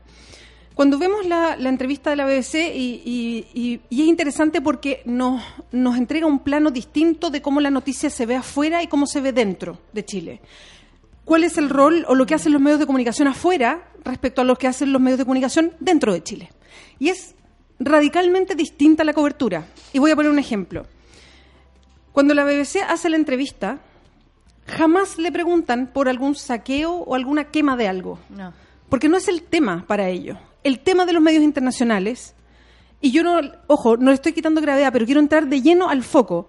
El foco afuera de los medios internacionales, la BBC lo refleja mucho en las preguntas que le hace Piñera, son Y dos. en la contrapregunta Y, en también. las- no, y, y cómo lo fue apurando, ¿no? Son dos. Uno, violación a los derechos humanos, com- completa, permanente, dura. Y lo segundo es cómo cruje un modelo en el cual Chile era como el estandarte, que es el modelo neoliberal y como uno dice para afuera, el país más neoliberal del mundo. Entonces, ese es el enfoque de los medios internacionales. El enfoque de los medios de comunicación chilenos es violencia, violencia, violencia, violencia, violencia, movilización pacífica, violencia, violencia, violencia, violencia. ¿Qué haces tú para la violencia? ¿Por qué hay tanta violencia? Pero la violencia, los saqueos, los supermercados.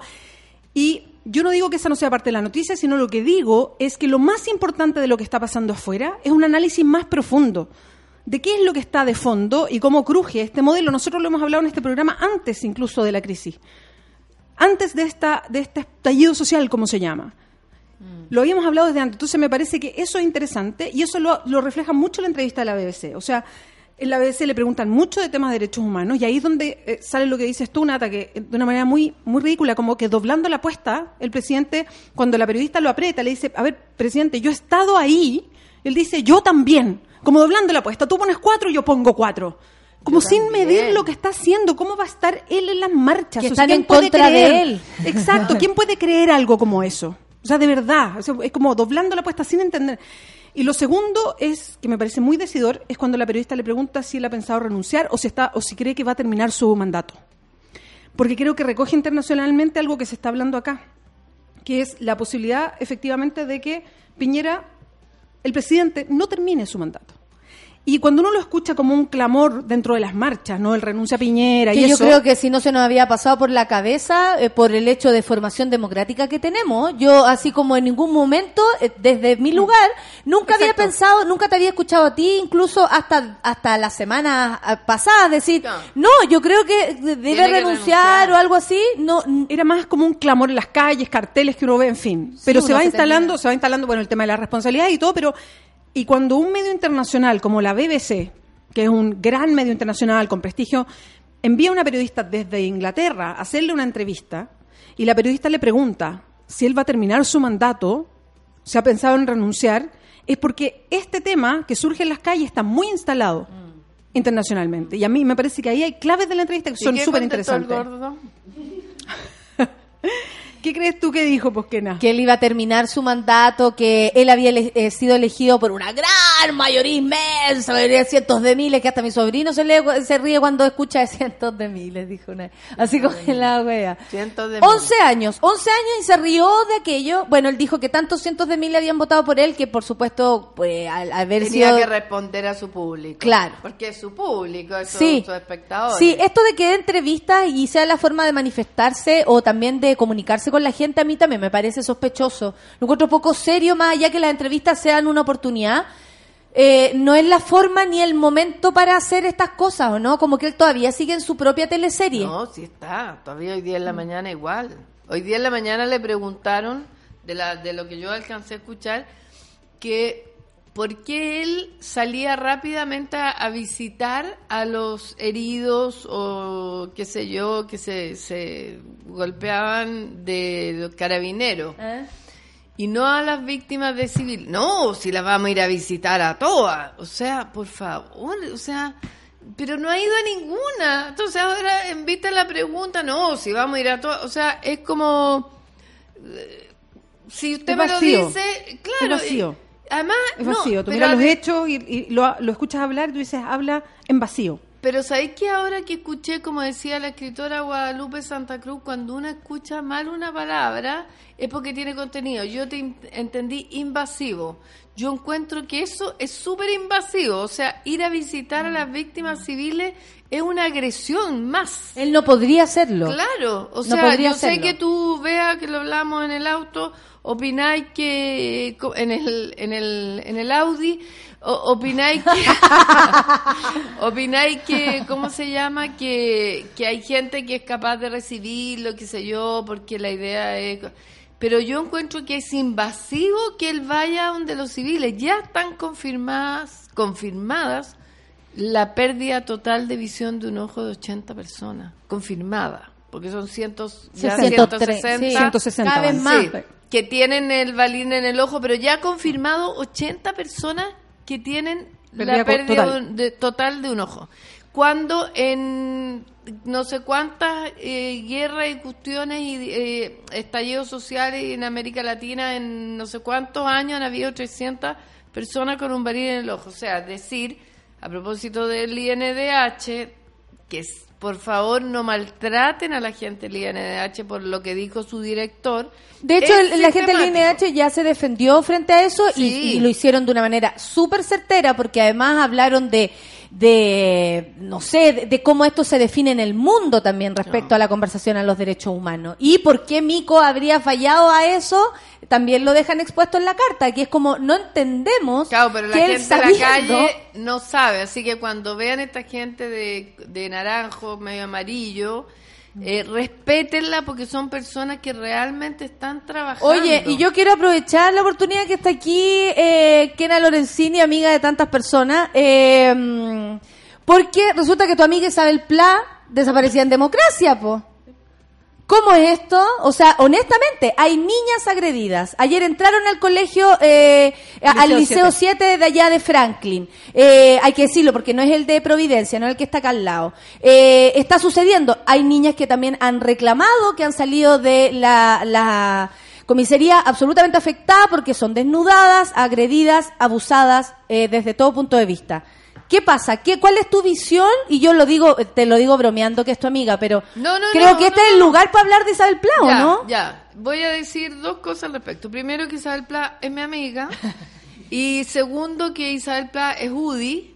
Y tercero, que Isabel Pla es ministra de este gobierno. Así que peras al olmo yo no le voy a pedir. Pero a lo mejor nos estamos equivocando en no pedirle nada, po. No, yo hablo y le digo y le pido y ella tiene una manera de pensar eh, que, que sigue los, los eh, ¿cómo se llama? lineamientos del gobierno. Si uno ve el Twitter que ella manda respecto al Liceo 7, por ejemplo, a las chicas que le llegaron los perdigones, dice, el gobierno, bla, bla, bla, bla. Yo le digo, pucha, yo digo, ¿por qué no pone el Ministerio de la Mujer que sería tan más cercano? ¿Cachai?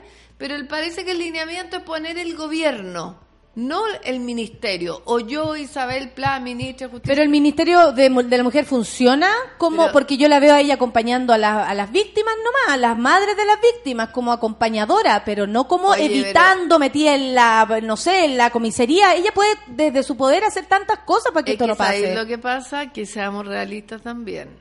Eh, no por defenderla a ella, porque lo he dicho desde el. No sé, el 1900 público, el público va a definir. Ya, las desde ¿Sí mil o no? Yo, yo ahí te, te Ya, entrego. Kena. Desde 1990 lo digo, incluido el mandato de mi amiga Claudia Pascual. El Ministerio de la Mujer vale hongo. O sea, en la última. Pero se pueden querellar. Se pueden querellar y lo hacen. No, sí, ya Mm. lo sé. En la última cola de la cuestión. Pero vuelvo a repetir, vea lo que te decía en el Audi. Ah, tú también en el Audi la, la enfrentaste. Sí, no, sí, lo hablamos, no lo hablamos. Eh, ella es UDI y es de ese gobierno y ella piensa así. O Ya, sea, entonces hay que hablar contigo para que le caiga bien a las amigas, po. Bueno, eso es otra cosa. Eso, yo no sé, una tiene Pero amiga. ¿sabes qué? Pero, pero Kena, yo ahí tengo No, una es- es diferencia. broma, yo, entiendo, broma, es broma. yo entiendo que Isabel Pla pertenece a un partido político y, y entiendo Mal que su pertenece actitud, a este ella gobierno. podría hacerlo y Es que, renunciar. es que sabes, es que sabes lo que pasa Irse, que yo creo que dejarla cagar. mira sí, Pero ella bueno. pertenece a un gobierno y a un partido político. Si yo eso lo tengo claro, yo no le digo a Isabel Pla, que es ministra hoy día del CERNAM, que se pase a otro partido político, a la oposición. No, no, no, no, le pide- ella debería dejarla cagar. Perdón, pero que ella, como integrante de un gobierno que hoy día administra en el Estado, que actúe como tal. Que no haga diferencias entre un herido y otro. Pero si el otro. presidente está Mm. mintiendo como yegua, no, las yeguas no mentimos. Si el presidente está, está mintiendo como Chancho. bestia, Como como, bestia. bestia, eh, ¿qué puede esperar de una persona que es- está en el último, es el último ministerio el de jerarquía? Pues yo el último? esperado no el silencio que hubo. De verdad que yo no lo Sí, habría esperado. No, pero si, O sea, ella- porque- pero si ellos pero si hablan cuando les dan permiso. Porque si no, no te explicas que cuando aparecen los tweets diga el gobierno tal cosa y no diga el ministerio de la mujer tal otra. Eso yo no lo he hablado con Ahora, ella. el- el- pero a mí eso me, me llamó a mí, poderosamente ¿sabes, la además un problema de fondo? Que es que las personas finalmente terminan, eh, y, y- y le va a pasar a este gobierno en muchos sentidos, las personas terminan afectando todo a su alrededor. Entonces, una muy mala ministra del CERNAM termina afectando el ministerio para siempre. Entonces, Pero- eh, y ahí hay, hay algo más que solo la figura personal. O sea, es también como uno enfrenta a un gobierno. Yo entiendo que se enfrenta desde una ideología, desde una forma y con un programa. Estoy Oye, de acuerdo. ahora, perdona que te interrumpa, Pero- ¿Mm? Beatriz. A, a propósito de lo que estáis diciendo, me llama la atención ustedes cachan que a la cuando fue la que dijo que era una lucha entre hombres, mi amiga la mm, ¿Otra Carolina amiga? Schmidt, no, no, no, no, Eh, la Carolina Schmidt cuando dijo La ministra de la Carola, la Carola cuando dijo Bueno, cuando- La Carola cuando- Claro. Cuando tú invites al gabinete, no invitamos a- a. Ya, cuando dijo, Yo no voy a ir a tu cuando- cumpleaños, Cuando la Caro Oye, dijo, Va a cuando tener que la, hacer un cumpleaños un día y celebrar el otro. No, Ah, cuando la Caro Dos secciones. Amigas conversas, amigas. A la Caro cuando la Caro llegó, acuérdense Caro. que me metió hasta los hasta los pacos adentro de del ministerio para parar las protestas. ¿Dónde están las mujeres de, del sindicato del ministerio de la mujer? Estaban no pidiendo, estaban, manifestándose así brutalmente, ¿ah? están Ojo. en un grave problema interno. Yo sé que eh, a mí por lo menos Sí, me han llegado, y yo creo que ustedes también, como lo que ha estado pasando internamente, eh, no tengo idea en qué estarán. Sí, porque es raro, es raro que ellas no hayan sacado algo a propósito del- de, la Isabel Pla, de la ministra Pla, en contra de la ministra y lo poco que está haciendo, porque son súper activos. Algo ahí extraño está pasando. ¿ah? Sí, yo me acuerdo que en algún nomás. momento, yo me, es que yo me acuerdo que en algún momento, a propósito de lo que hice, efectivamente funcionarias de el CERNAM estaban poniendo puntuales. eh, el ojo sobre el recorte de presupuesto para una serie de programas que se estaban cerrando y que era muy peligroso eh, no darles continuidad. Y me, me acuerdo de eso, pero eso fue al principio. Eso Sí, fue, pues, como dicen algunos en la patria no vieja, te- en el otro no hayan Chile. salido en ese ellas. otro momento que parece que fue hace como 20 años. Cuando estábamos Chile, en democracia. Chile Como hace cambió, como- como cuatro pues, Chile semanas. cambió, Chile cambió. Chile despertó. Todos que creíamos que la gente no estaba ni ahí, que no cachaba nada, un 83% lo cacha todo. Por Sí. más que la televisión les trate de decir, bueno, ¿y, qué, opina usted? ¿Y qué, nos, y qué nos faltaba? ¿Encontrarnos? ¿Nos faltaba eh, saber que el otro pensaba exactamente lo mismo que yo? Yo- Estábamos igual de, ¿sabéis de- de como... Me voy, me voy a en autocitar. fin. Ayer me, me mandaron una cuestión que yo había dicho en, en el programa 100 de acá que hizo el Toti Sichel alguna vez, que eran 100 preguntas. Lo grabamos, me acuerdo, en Ponte tú que fue en verano y fue mostrado en julio. Y me preguntan qué me enoja. Y yo digo la soberbia del gobierno, porque al parecer son los empresarios. Y, y cómo tú ves a la gente, yo creo que nos estamos enojando. Yo creo que habría que reaccionar hace un año atrás y es por lo que yo observo acá también. O sea, yo tengo la posibilidad de ver al público, yo o escucho a la gente, a mí me gusta la gente, yo trabajo gracias a la gente. A como ustedes se mueven, yo hago mi rutina. Eso tiene que ver con ustedes, con todo lo que yo veo. No, no me puedo alejar, no me puedo solo guardar. Entonces, yo veía que esto venía surgiendo. Yo creo que fue la suma y lo digo honestamente, de además de ver tu bolsillo, que en verdad no tienes nada, que miráis a tu abuelo No, y, y eres él, o, o, o me robo las palabras de una amiga, si no soy millonaria ahora, no sé cómo voy a cuidar a mi madre cuando, se- cuando seamos las dos más viejas. O sea, eh, existe ese pensamiento, pero yo creo que fue el enojo de cómo nos fueron tratando. Sí, todas esas frasecitas ¿Cachai? Y yo creo que eso hizo que se... Prendió una mecha, prendió una mecha. Prendieron con esas flores. Oye, ya que te hizo una pregunta molesta a ti, te No. toca hacer una pregunta molesta a ti. Vea, Sánchez. No, ¿cómo lo, ¿cómo lo ha vivido el Frente Amplio esto? Porque obviamente nadie se puede apropiar del No. poder de la gente, eso creo que ha quedado súper Sí, claro. Y uno es respetuoso en eso. sí. Y hay que serlo porque eh, sería también falso que cualquiera dijera, bueno, vamos, todos conmigo, follow, follow me", no, no, Claro, yo tengo sucede, la misma diría. idea. No, claro. Y, y, y han sido en muchos aspectos acusados de asusar al pueblo, a moverse, en fin, eh, con una que, no sé qué querella quieren poner los fachos, no sé cómo es. Acusaron- Por haber llamado a la desobediencia civil. Sí, yo, y yo ahí quiero, quiero apoyar rotundamente a los la, les tres diputados, porque son a Gabriel Boric, a Gonzalo Winter y a la Claudia Mix, los tres del Frente Amplio. Maravilloso. Eh, hay diputados y diputadas de Chile Vamos que están presentando una acusación al Tribunal Constitucional para acusarlo por el artículo XXX, están todos los numerales ahí, diciendo que ellos están incitando a una serie de cosas, que estaban llamando a la, gente a violentarse y en fin. Eh, y, y bueno, hay, hay, una, hay, una, hay un papel, hay, hay como un libreto, digo yo, un libreto muy, muy que ha sido permanente en todos los sectores hoy día oficialistas, desde el gobierno incluso cuando Cecilia Pérez era vocera y también de todo Chile Vamos, de estar todo el rato hablando del Frente Amplio y el Partido Comunista como si estuviéramos detrás de todo. Sí, eso, como que eso te iba a estamos preguntar. incitando a la violencia permanentemente. Claro, no, yo lo tengo claro que no es así. Eh, la gente que acá se manifiesta en el programa tiene que ver con sus propias necesidades, Sí. ni siquiera por lo que le dice un partido u otro. Pero, ¿cómo le llega a ustedes el momento de, de reflexionar frente Sí. a esto? ¿Cachai? Porque eh, hay críticas, ahora está, está Sí. todo en crítica, está todo en revisión los medios de comunicación, para qué decir, en fin. Y, y está súper bien, creo yo. Además que, que- que haya una autocrítica.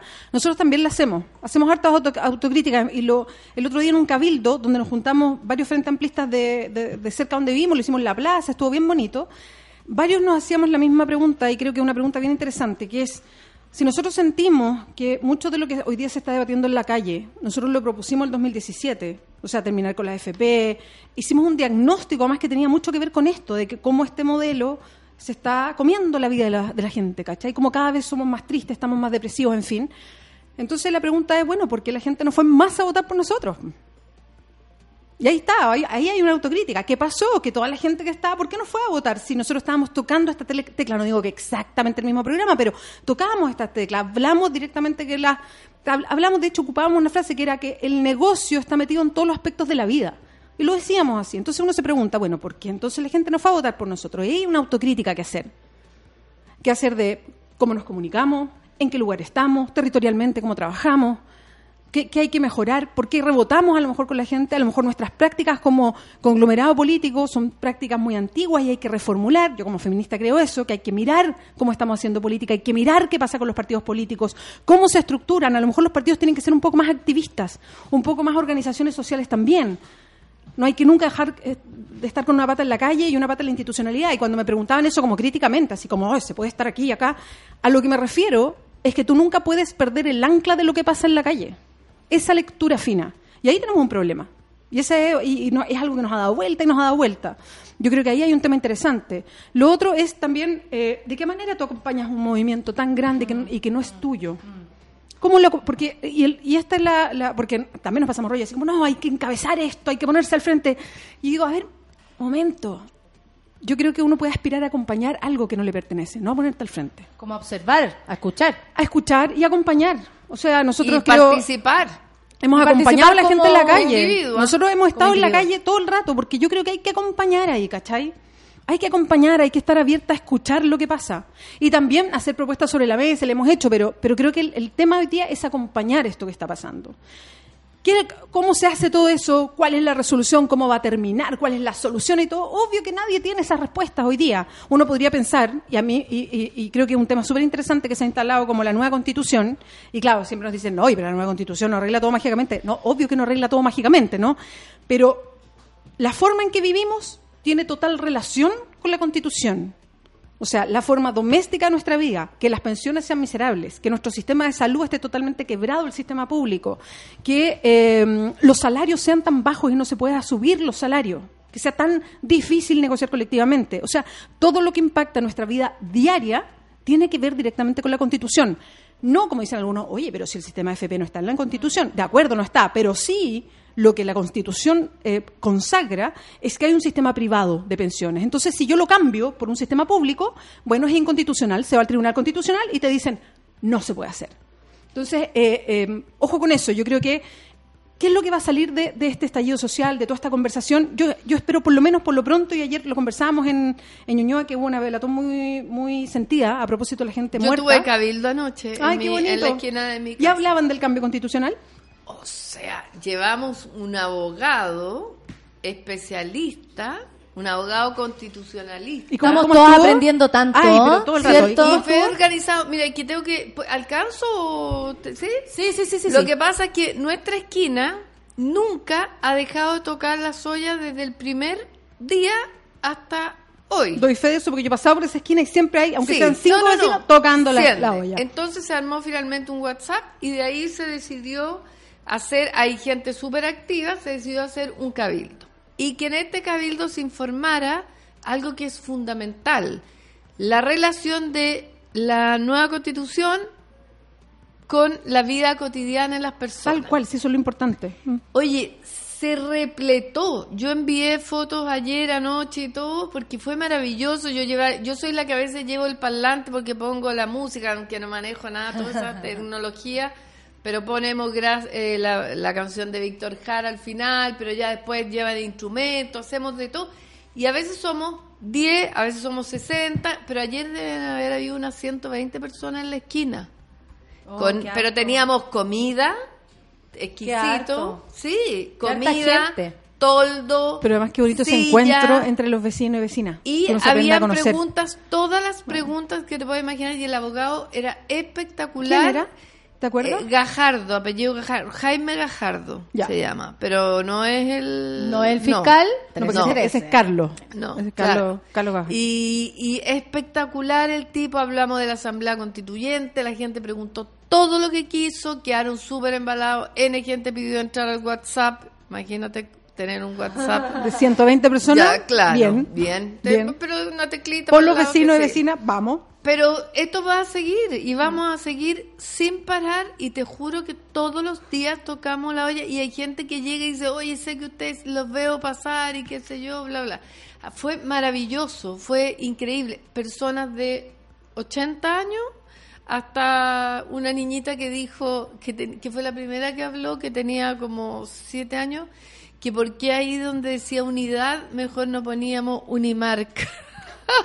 Fue la Al revés, po, ¿no? Fue la, sí, pero no, es no, donde no. decía Unimark, ¿por qué no ponían No, no, Ah, no, no, fue su- la primera Ah. intervención para que vean cómo, no que quiero decir, para que vean cómo está instalado el sistema neoliberal. Ah, era al revés, ella dijo, quiero hacer un aporte. Digo, ¿por qué ahí donde dice unidad mejor no ponen Unimark? Se fue maravilloso. No, pero fue, o sea, te das cuenta que fue puro y nadie nadie llevaba la voz cantante, o sea, éramos todos, a mí me tocó rellenar, a una chica rellenó harto rato, después rellené yo, justo llegó el abogado, pero me pidieron que siguiera hablando porque justo estaba tratando de hacer lo mismo, de conectar la nueva constitución con la vida cotidiana, con fue súper, eh, súper, súper valioso y autogestionado. Lo que yo creo que hay que hacer ahora es que la gente se organizara para que todos quienes han recogido este material, porque hay alguien que está anotando de sus cabildos, tomando nota, se juntaran como delegados, me imagino yo, y sacáramos la base y la entregáramos al gobierno, al- a las organizaciones sociales, o sea, tuviéramos y dijéramos, esto es lo que queremos y lo queremos Oye, ahora. aquí hay una pregunta bien interesante y va para la BEA. Hoy el oficialismo presentando querellas. Bueno, ayer se presentó también una querella con Carlos Margota y eh, padre de Don Súbela. Y- Espectacular. Y, y tres actores, ¿cierto? Daniel Muñoz, Daniel Alcaíno y Alejandro Goich.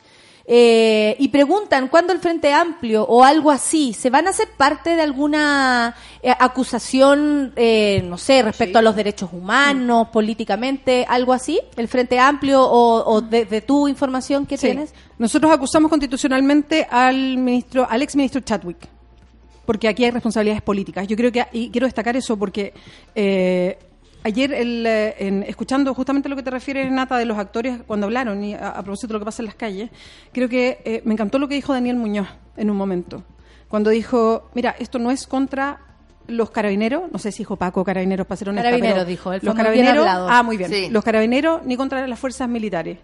Esto es contra la gente que está manipulando esto para generar algo, y yo quiero poner bien el énfasis ahí, en generar esto de chilenos contra chilenos, de tratar de calmar algo que es legítimo, que es una vía más justa, que es una vía más feliz, de poner a chilenos contra chilenos. Ya lo vimos lo que pasó en Reñaca ayer, con gente que estaba con palos esperando que llegaran otros chilenos de su misma ciudad porque estaban movilizados. O sea, ¿qué es eso? Entonces, tratar de, de- generar esa división, ¿no? Chilenos contra chilenos. Y él lo dijo muy claro, dijo aquí, nosotros estamos contra la gente que está manipulando permanentemente a las fuerzas de orden. ¿Para qué? Para generar esto de chileno, un chileno contra otro, de unos contra otros, de enfrentamiento. en ¿Sabes la lo que pasa? Es que a uno le queda la sensación que no tiene a quién pedirle ayuda. Sí. Entonces, como que uno dice, bueno, ¿por qué la oposición, la oposición como gran fuerza? si es que Somos existe- nosotros. ¿Cachai? Eh, Hiciera algo, hagan algo. Yo me volví loca escribiéndole a, a gente que ni siquiera conocía pidiéndole ayuda. Y lo digo honestamente, porque me desespero pensando que hay gente que en la noche hay lo está distinta- pasando hay distintas mal. formas, hay distintas formas. Nosotros presentamos una acusación constitucional contra Chadwick, que es lo que pueden hacer, ojo, porque hay cosas que se pueden hacer y cosas que no se pueden hacer según la ordenanza chilena, pero presentamos eso ya, una acusación más política. Ayer, eh, y diputados y diputadas han estado súper desplegados en un trabajo menor, pero en un trabajo que no se ve, pero que no es menor. Ayer, por ejemplo, uno de los diputados, el Gonzalo Inter, estuvo hasta tarde en una cuestión que está pasando, que está la defensora de la niñez anoche muy metida, Sí, que son los menores de edad en comisaría y que no los sueltan y que nadie dice qué les pasa y que el fiscal no llega y estaba la defensora de la niñez diciendo, bueno, va- yendo comisaría por comisaría para decir dónde están los menores de edad, tiene que soltarlo. Que alguien responda. Entonces, pasan muchas cuestiones. Entonces, eh, estamos estamos tratando de eh, ir en, en ese sentido, eh, pero también mencionar que acá muchas veces se piden hartas cosas, por ejemplo, a los parlamentarios. Pero parte del problema de la política en Chile, y esto es bien institucional, es que el Parlamento tiene súper pocas atribuciones.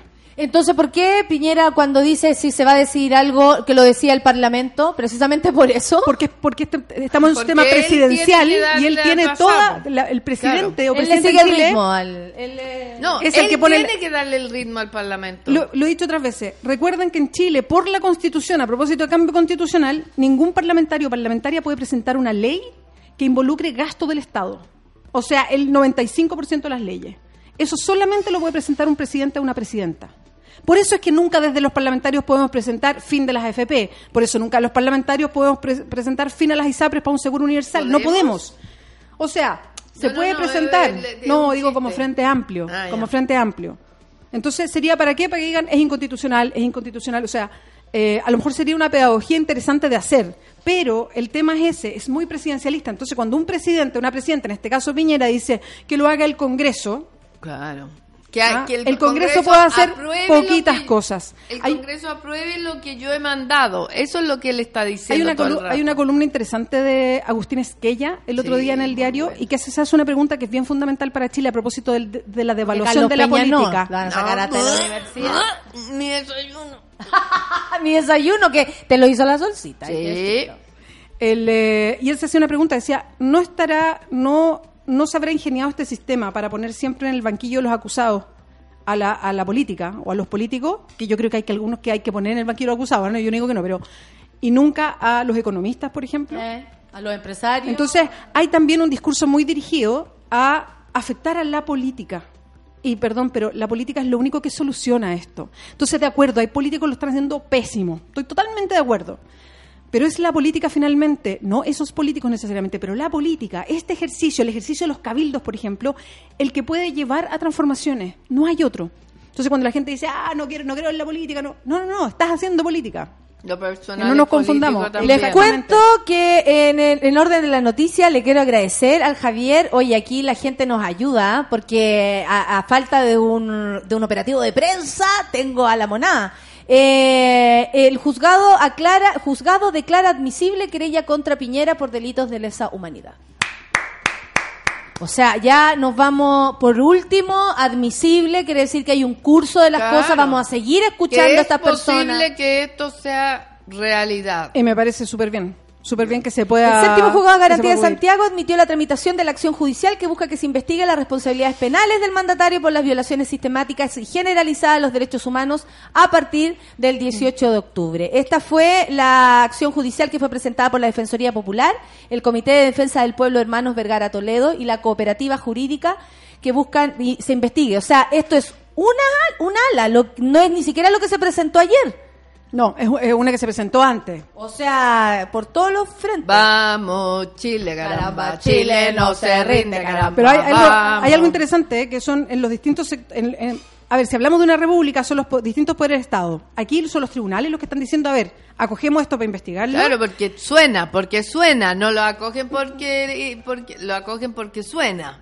Porque Lo- el río suena. Y el tema es que lo acoge y está bien lleva. que lo acoja, porque podría haber dicho no, lo acoge y ahí hay un poder del Estado y hay otros poderes del Estado que también están presentando acusaciones constitucionales para ver las responsabilidades políticas. O sea, qué bueno que por lo menos algunos poderes del Estado pueden moverse ¿Y qué? mirando lo que pasa con derechos Aquí también humanos. dice algo interesante que tiene que ver con no detener tampoco esto que ocurre. Porque una cosa es que se te desbanden los- los- las bestias y decir, oye, hubo casos aislados, resulta No. que los dos primeros días esto no se controló, estaba emergencia, no, nos Si pusimos de acuerdo. sigue, como que, que no sé, los dos primeros Exactamente. Y dicen acá, durante la presentación de la querella, las organizaciones señalaron que el presidente de la República y las diferentes autoridades policiales y militares, lejos de controlar y condenar el alto número de atentados a la población civil, han declarado públicamente el respaldo y felicitar el actuar de las fuerzas militares de orden y seguridad de los medios de comunicación, en los medios de comunicación nacional. O sea, que también se cobre por el hecho de, de- la continuidad de esto.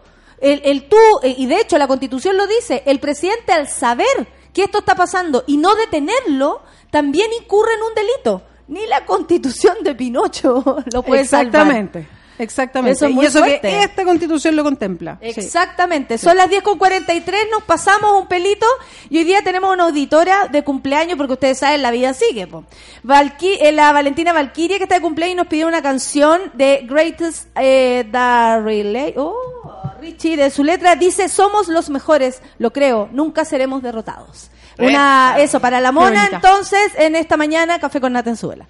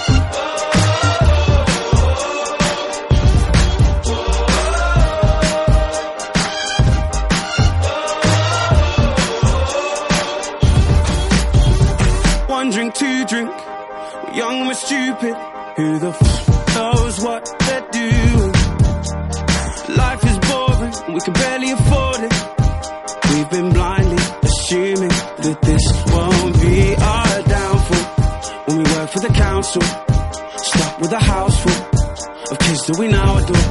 But we made on a whim, though we fade and we dim.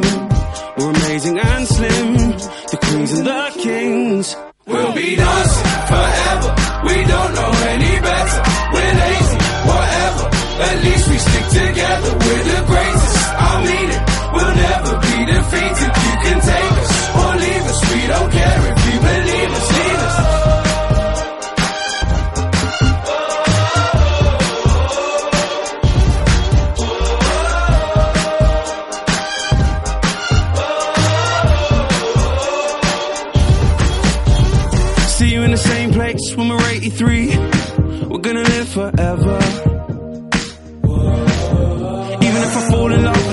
Kids, will you wait for me?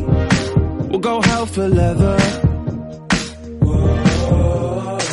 Taking a tally of every day we lost, taking a vacay, taking a sick day we're off. When we're old men, we'll be lost.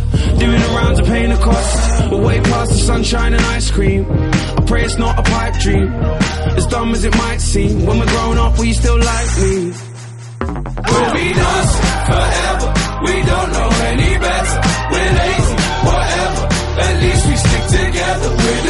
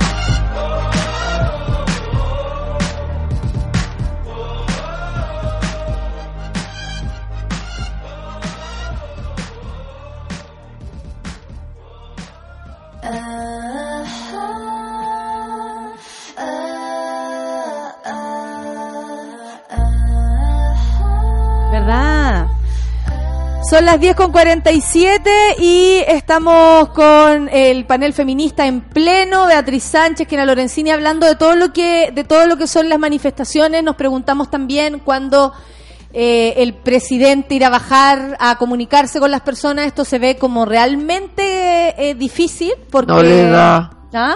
No le da.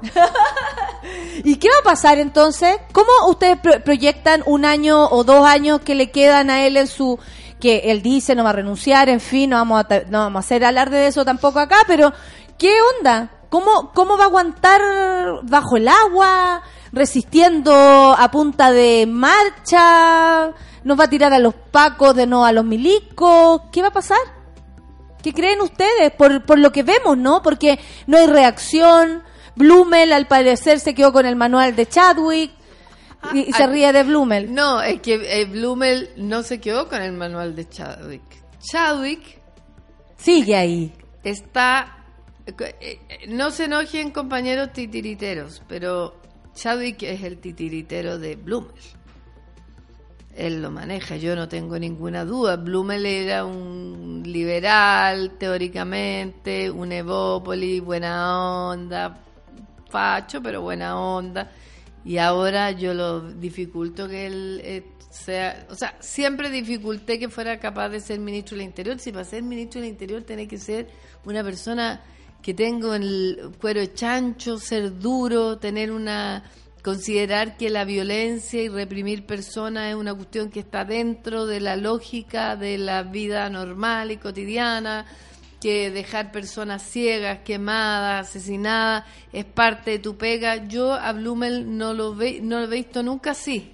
Nunca lo he visto con esa lógica. Como tan ¿sabes? capacitado, Sí. Claro, tan- el Panzer eh, lo vi así, a Chadwick lo veo así, a un montón de personas la he visto así, pero como ministros del Interior. O sea, piensen lo que cambió Arboe cuando fue subsecretario del Interior. El gallo llegó a justificar unas cosas impresionantes. Entonces yo creo que Blumel está totalmente pauteado por... por eh, o sea, que se sigue la misma lógica de Chadwick, pero Chadwick está detrás y Chadwick es el verdadero presidente, en el fondo. Yo lo que creo es que aquí hay un diseño de libreto que sigue, independiente de los ministros que tú cambies, y es cosa de escuchar al presidente. El presidente no ha cambiado radicalmente desde la primera vez que habló, ya fuera del tema de la violencia, se acuerdan que hacía como un, casi un seguimiento de lo que pasaba y no decía nada más, y él anuncia esta agenda eh, y, y habla de una agenda social, cuando en el fondo son sus mismos proyectos con un poco más de plata, pero es su mismo, sus mismos proyectos, que es lo que ha movilizado a la gente en la calle. Entonces, eh, creo que no se han salido de ese libreto. Hay un libreto por parte del gobierno que ha sido estable. Y pueden cambiar ministros, puede dar 40 entrevistas más el presidente, pero el libreto sigue exactamente igual. Y por eso es que las cuestiones en la calle no se calman. Y, y obviamente que están, y aquí hay- empieza una guerra de guerrillas para el desgaste. Porque la gente se cansa, es obvio, no puede sostener movilizaciones tan grandes tanto tiempo, masivas. Yo creo que va a haber movilizaciones siempre. El tema es, es, eh, en la coyuntura, si hay cambios y si se pueden generar cambios a largo plazo. ¿Y sabes de qué me he acordado harto? Del 2011. Yo creo que el 2011, que fue un estallido también muy importante, pero que era de otras características, porque eran los estudiantes bien identificados que estaban al frente y con un discurso bien determinado. Y eh, lo que provocó el- eh, todo este movimiento que duró meses, ¿ah? ¿se acuerdan las marchas? Bueno, duró meses. Y lo que se logró es que se cambiaran como tres, cuatro ministros de educación, eh, uno tras otro, ninguno daba el ancho, en fin, también le toca a Piñera, recordemos. Y finalmente, en concreto, ahí mismo se logró poco. Pero lo que sí cambió para siempre fue la idea de que la educación puede ser gratuita. Tiene que ser de calidad, que se pueden exigir ciertas cosas. Se puso el dedo en la llaga a un sistema como el CAE, que ha ido sufriendo ciertas modificaciones, pero ya a mucha gente le hace sentido que hay que condonar una deuda como esta, que no es posible. No condonar, quieren que se acabe, lo acaban de decir. No quieren más que les condonen la deuda, ni que, le, que- ni que les den otro tipo de beca, ni que les- no quieren más pero fin a CAE. ese concepto, a eso me refiero, como fin al concepto de me endeudo casi en un departamento para poder ir a la universidad donde sea, incluso en las universidades públicas. Bueno, entonces, eh, y se lograron, y esas y lo del 2011 fue materializando un cambio para después. De hecho, parte importante del gobierno de Bachelet II con las propuestas que hace tiene que ver con recoger mucho de lo que pasaba en esa calle. Por eso ella entra con un programa de cambios estructurales. Primera vez que se habla de cambios estructurales, nueva reforma tributaria, cambio al sistema electoral, cambio eh, laboral, cambio, independiente de lo que se alcanzó a hacer y lo que no se alcanzó a hacer. Pero venía con la idea de cambios estructurales que se formaron en la cabeza desde el 2011. Entonces yo creo que aquí hay dos análisis si uno quiere hacer. Uno que es lo que pasa hoy día y qué, y qué va a pasar en estos días, para dónde va, qué se va a lograr hoy. Y ahí hay que seguir la línea del presidente. Me da la impresión que no se ha salido para nada del libreto, para nada. Creo que es un gobierno que se terminó. O sea, le podrían quedar dos años, pero es un gobierno que se termina. Se le termina todo, se le trunca todo, su relato, su forma, su instalación, lo que puede decir, lo que puede mostrar, si quería tener algún Por tipo eso legado, llama tanto nada. la atención la insistencia en puntos que de verdad es como, no, ya pasamos por ahí. Sí, claro, esto ya, pasamos no, por ahí. Ya, ya no. Claro. ¿Y, y, y qué será? ¿Es una enfermedad de, de algún tipo el no tener la claridad? O, o- o es el ego atrofiado? ¿O es...? eh, porque la otra vez hablamos, ¿a qué- ¿te acuerdas que yo te hice esa pregunta? ¿Con quién se quiere congraciar? ¿A quién le está haciendo la gracia de sacar los milicos, de atentar contra la gente? ¿A quién? Piñera es, lo hemos hablado otras veces, es un ludópata. Y él está apostando. Y está poniendo el doble, lo que decías tú, el triple. Él quiere ganar esta apuesta. Yo estuve, yo también. Sí, no, y quiere ganarle, y quiere ganarle a todo el país, al 83% que está de acuerdo con esta cuestión. Le quiere ganar, y esa es su meta. Él ya no le pudo ganar a Bachelet porque él no es el famoso, mm, eh, ¿cómo era? Inter- Líder- líder- estadista líder- internacional. Líder ex- in- extragaláctico. Yo creo que ahora Ya. sí que ya se... Ahora cagó, es un pobre chiste, weón. Eh, entonces, ahora quiere ganarnos a todos nosotros. Yo estoy segura que es eso, es una cuestión psíquica. El gallo está trastornado psíquicamente, no por eso interdicto. No Claro. quiero decir que interdicto. Que no se puede hacer cargo de sus No, actos. Claro, él es un ludópata y siempre lo ha sido. A veces le ha funcionado como con, los con los 33 mineros y ahora no le va a funcionar. ¿Cachai? Ahora, respecto a tu pregunta de qué pensamos para adelante, yo no tengo la más ñoña ni inteligente idea de qué es lo que va a pasar. El pueblo va a ir, yo creo que el pueblo va a ir empujando, vamos, porque me considero parte de todo este proceso, vamos a ir empujando las cosas hacia un camino, que es lo que lo que yo he venido soñando hace harto tiempo. Yo siempre he dicho, ya es la hora de que haya un cambio respecto de los partidos políticos, a pesar de que yo pertenezco a un partido político, la Revolución Democrática, creo que hace tiempo vengo diciendo, ojalá la gente se haga cargo y deje de decir dónde están los políticos, dónde está la oposición, si nosotros somos la oposición.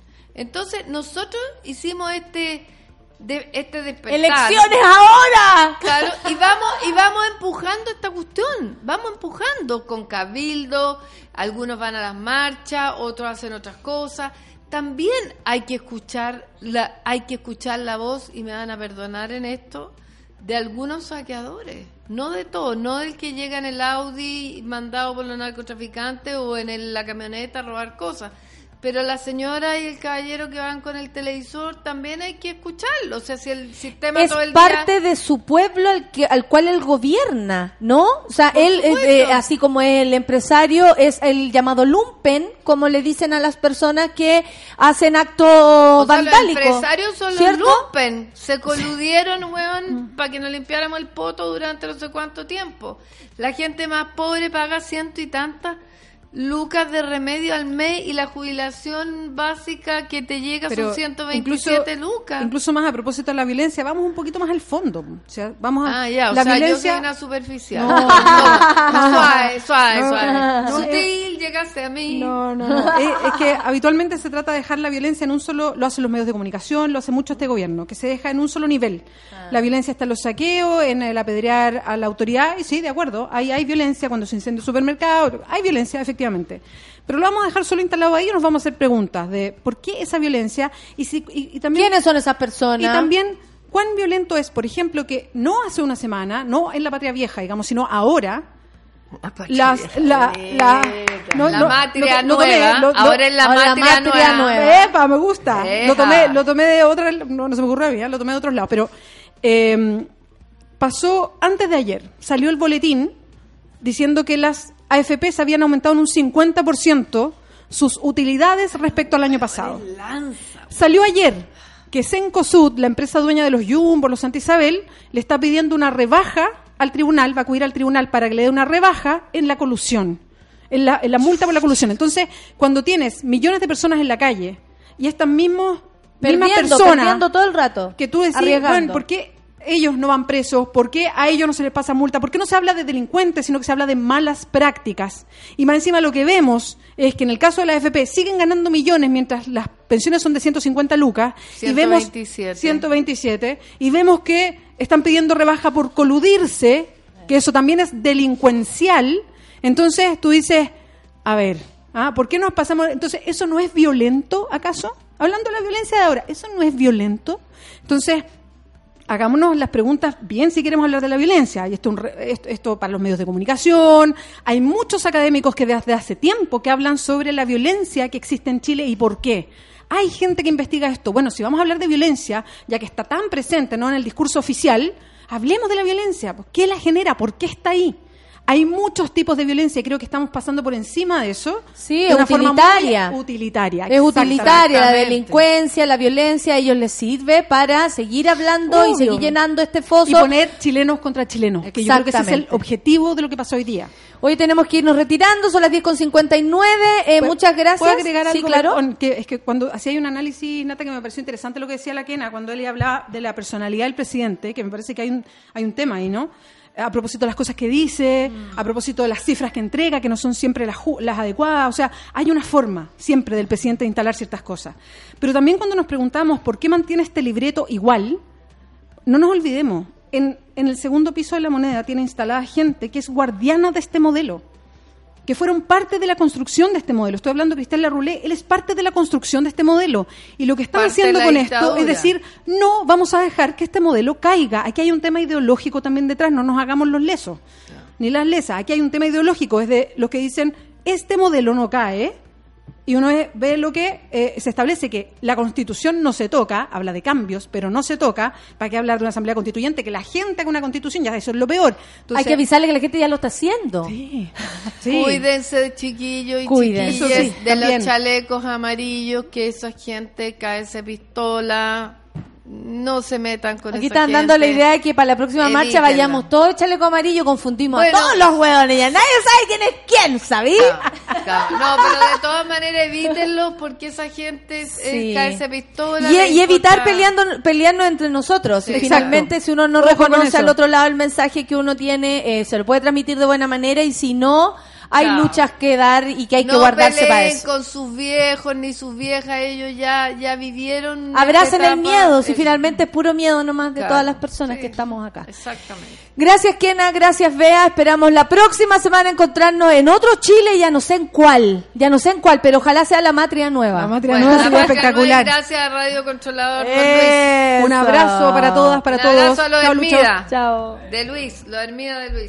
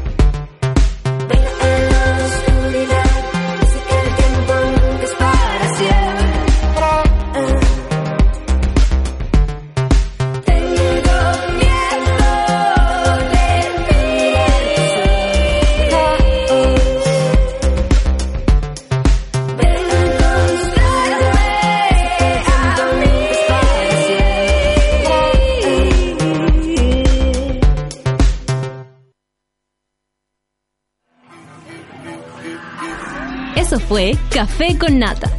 Gracias por ser parte de esta comunidad y hacer de Mordor un lugar más apacible. Natalia Valdebenito te espera de lunes a viernes a partir de las 9 de la mañana en el matinal más pitiado de Chile. Solo en Sube la Radio. Y en otra sintonía.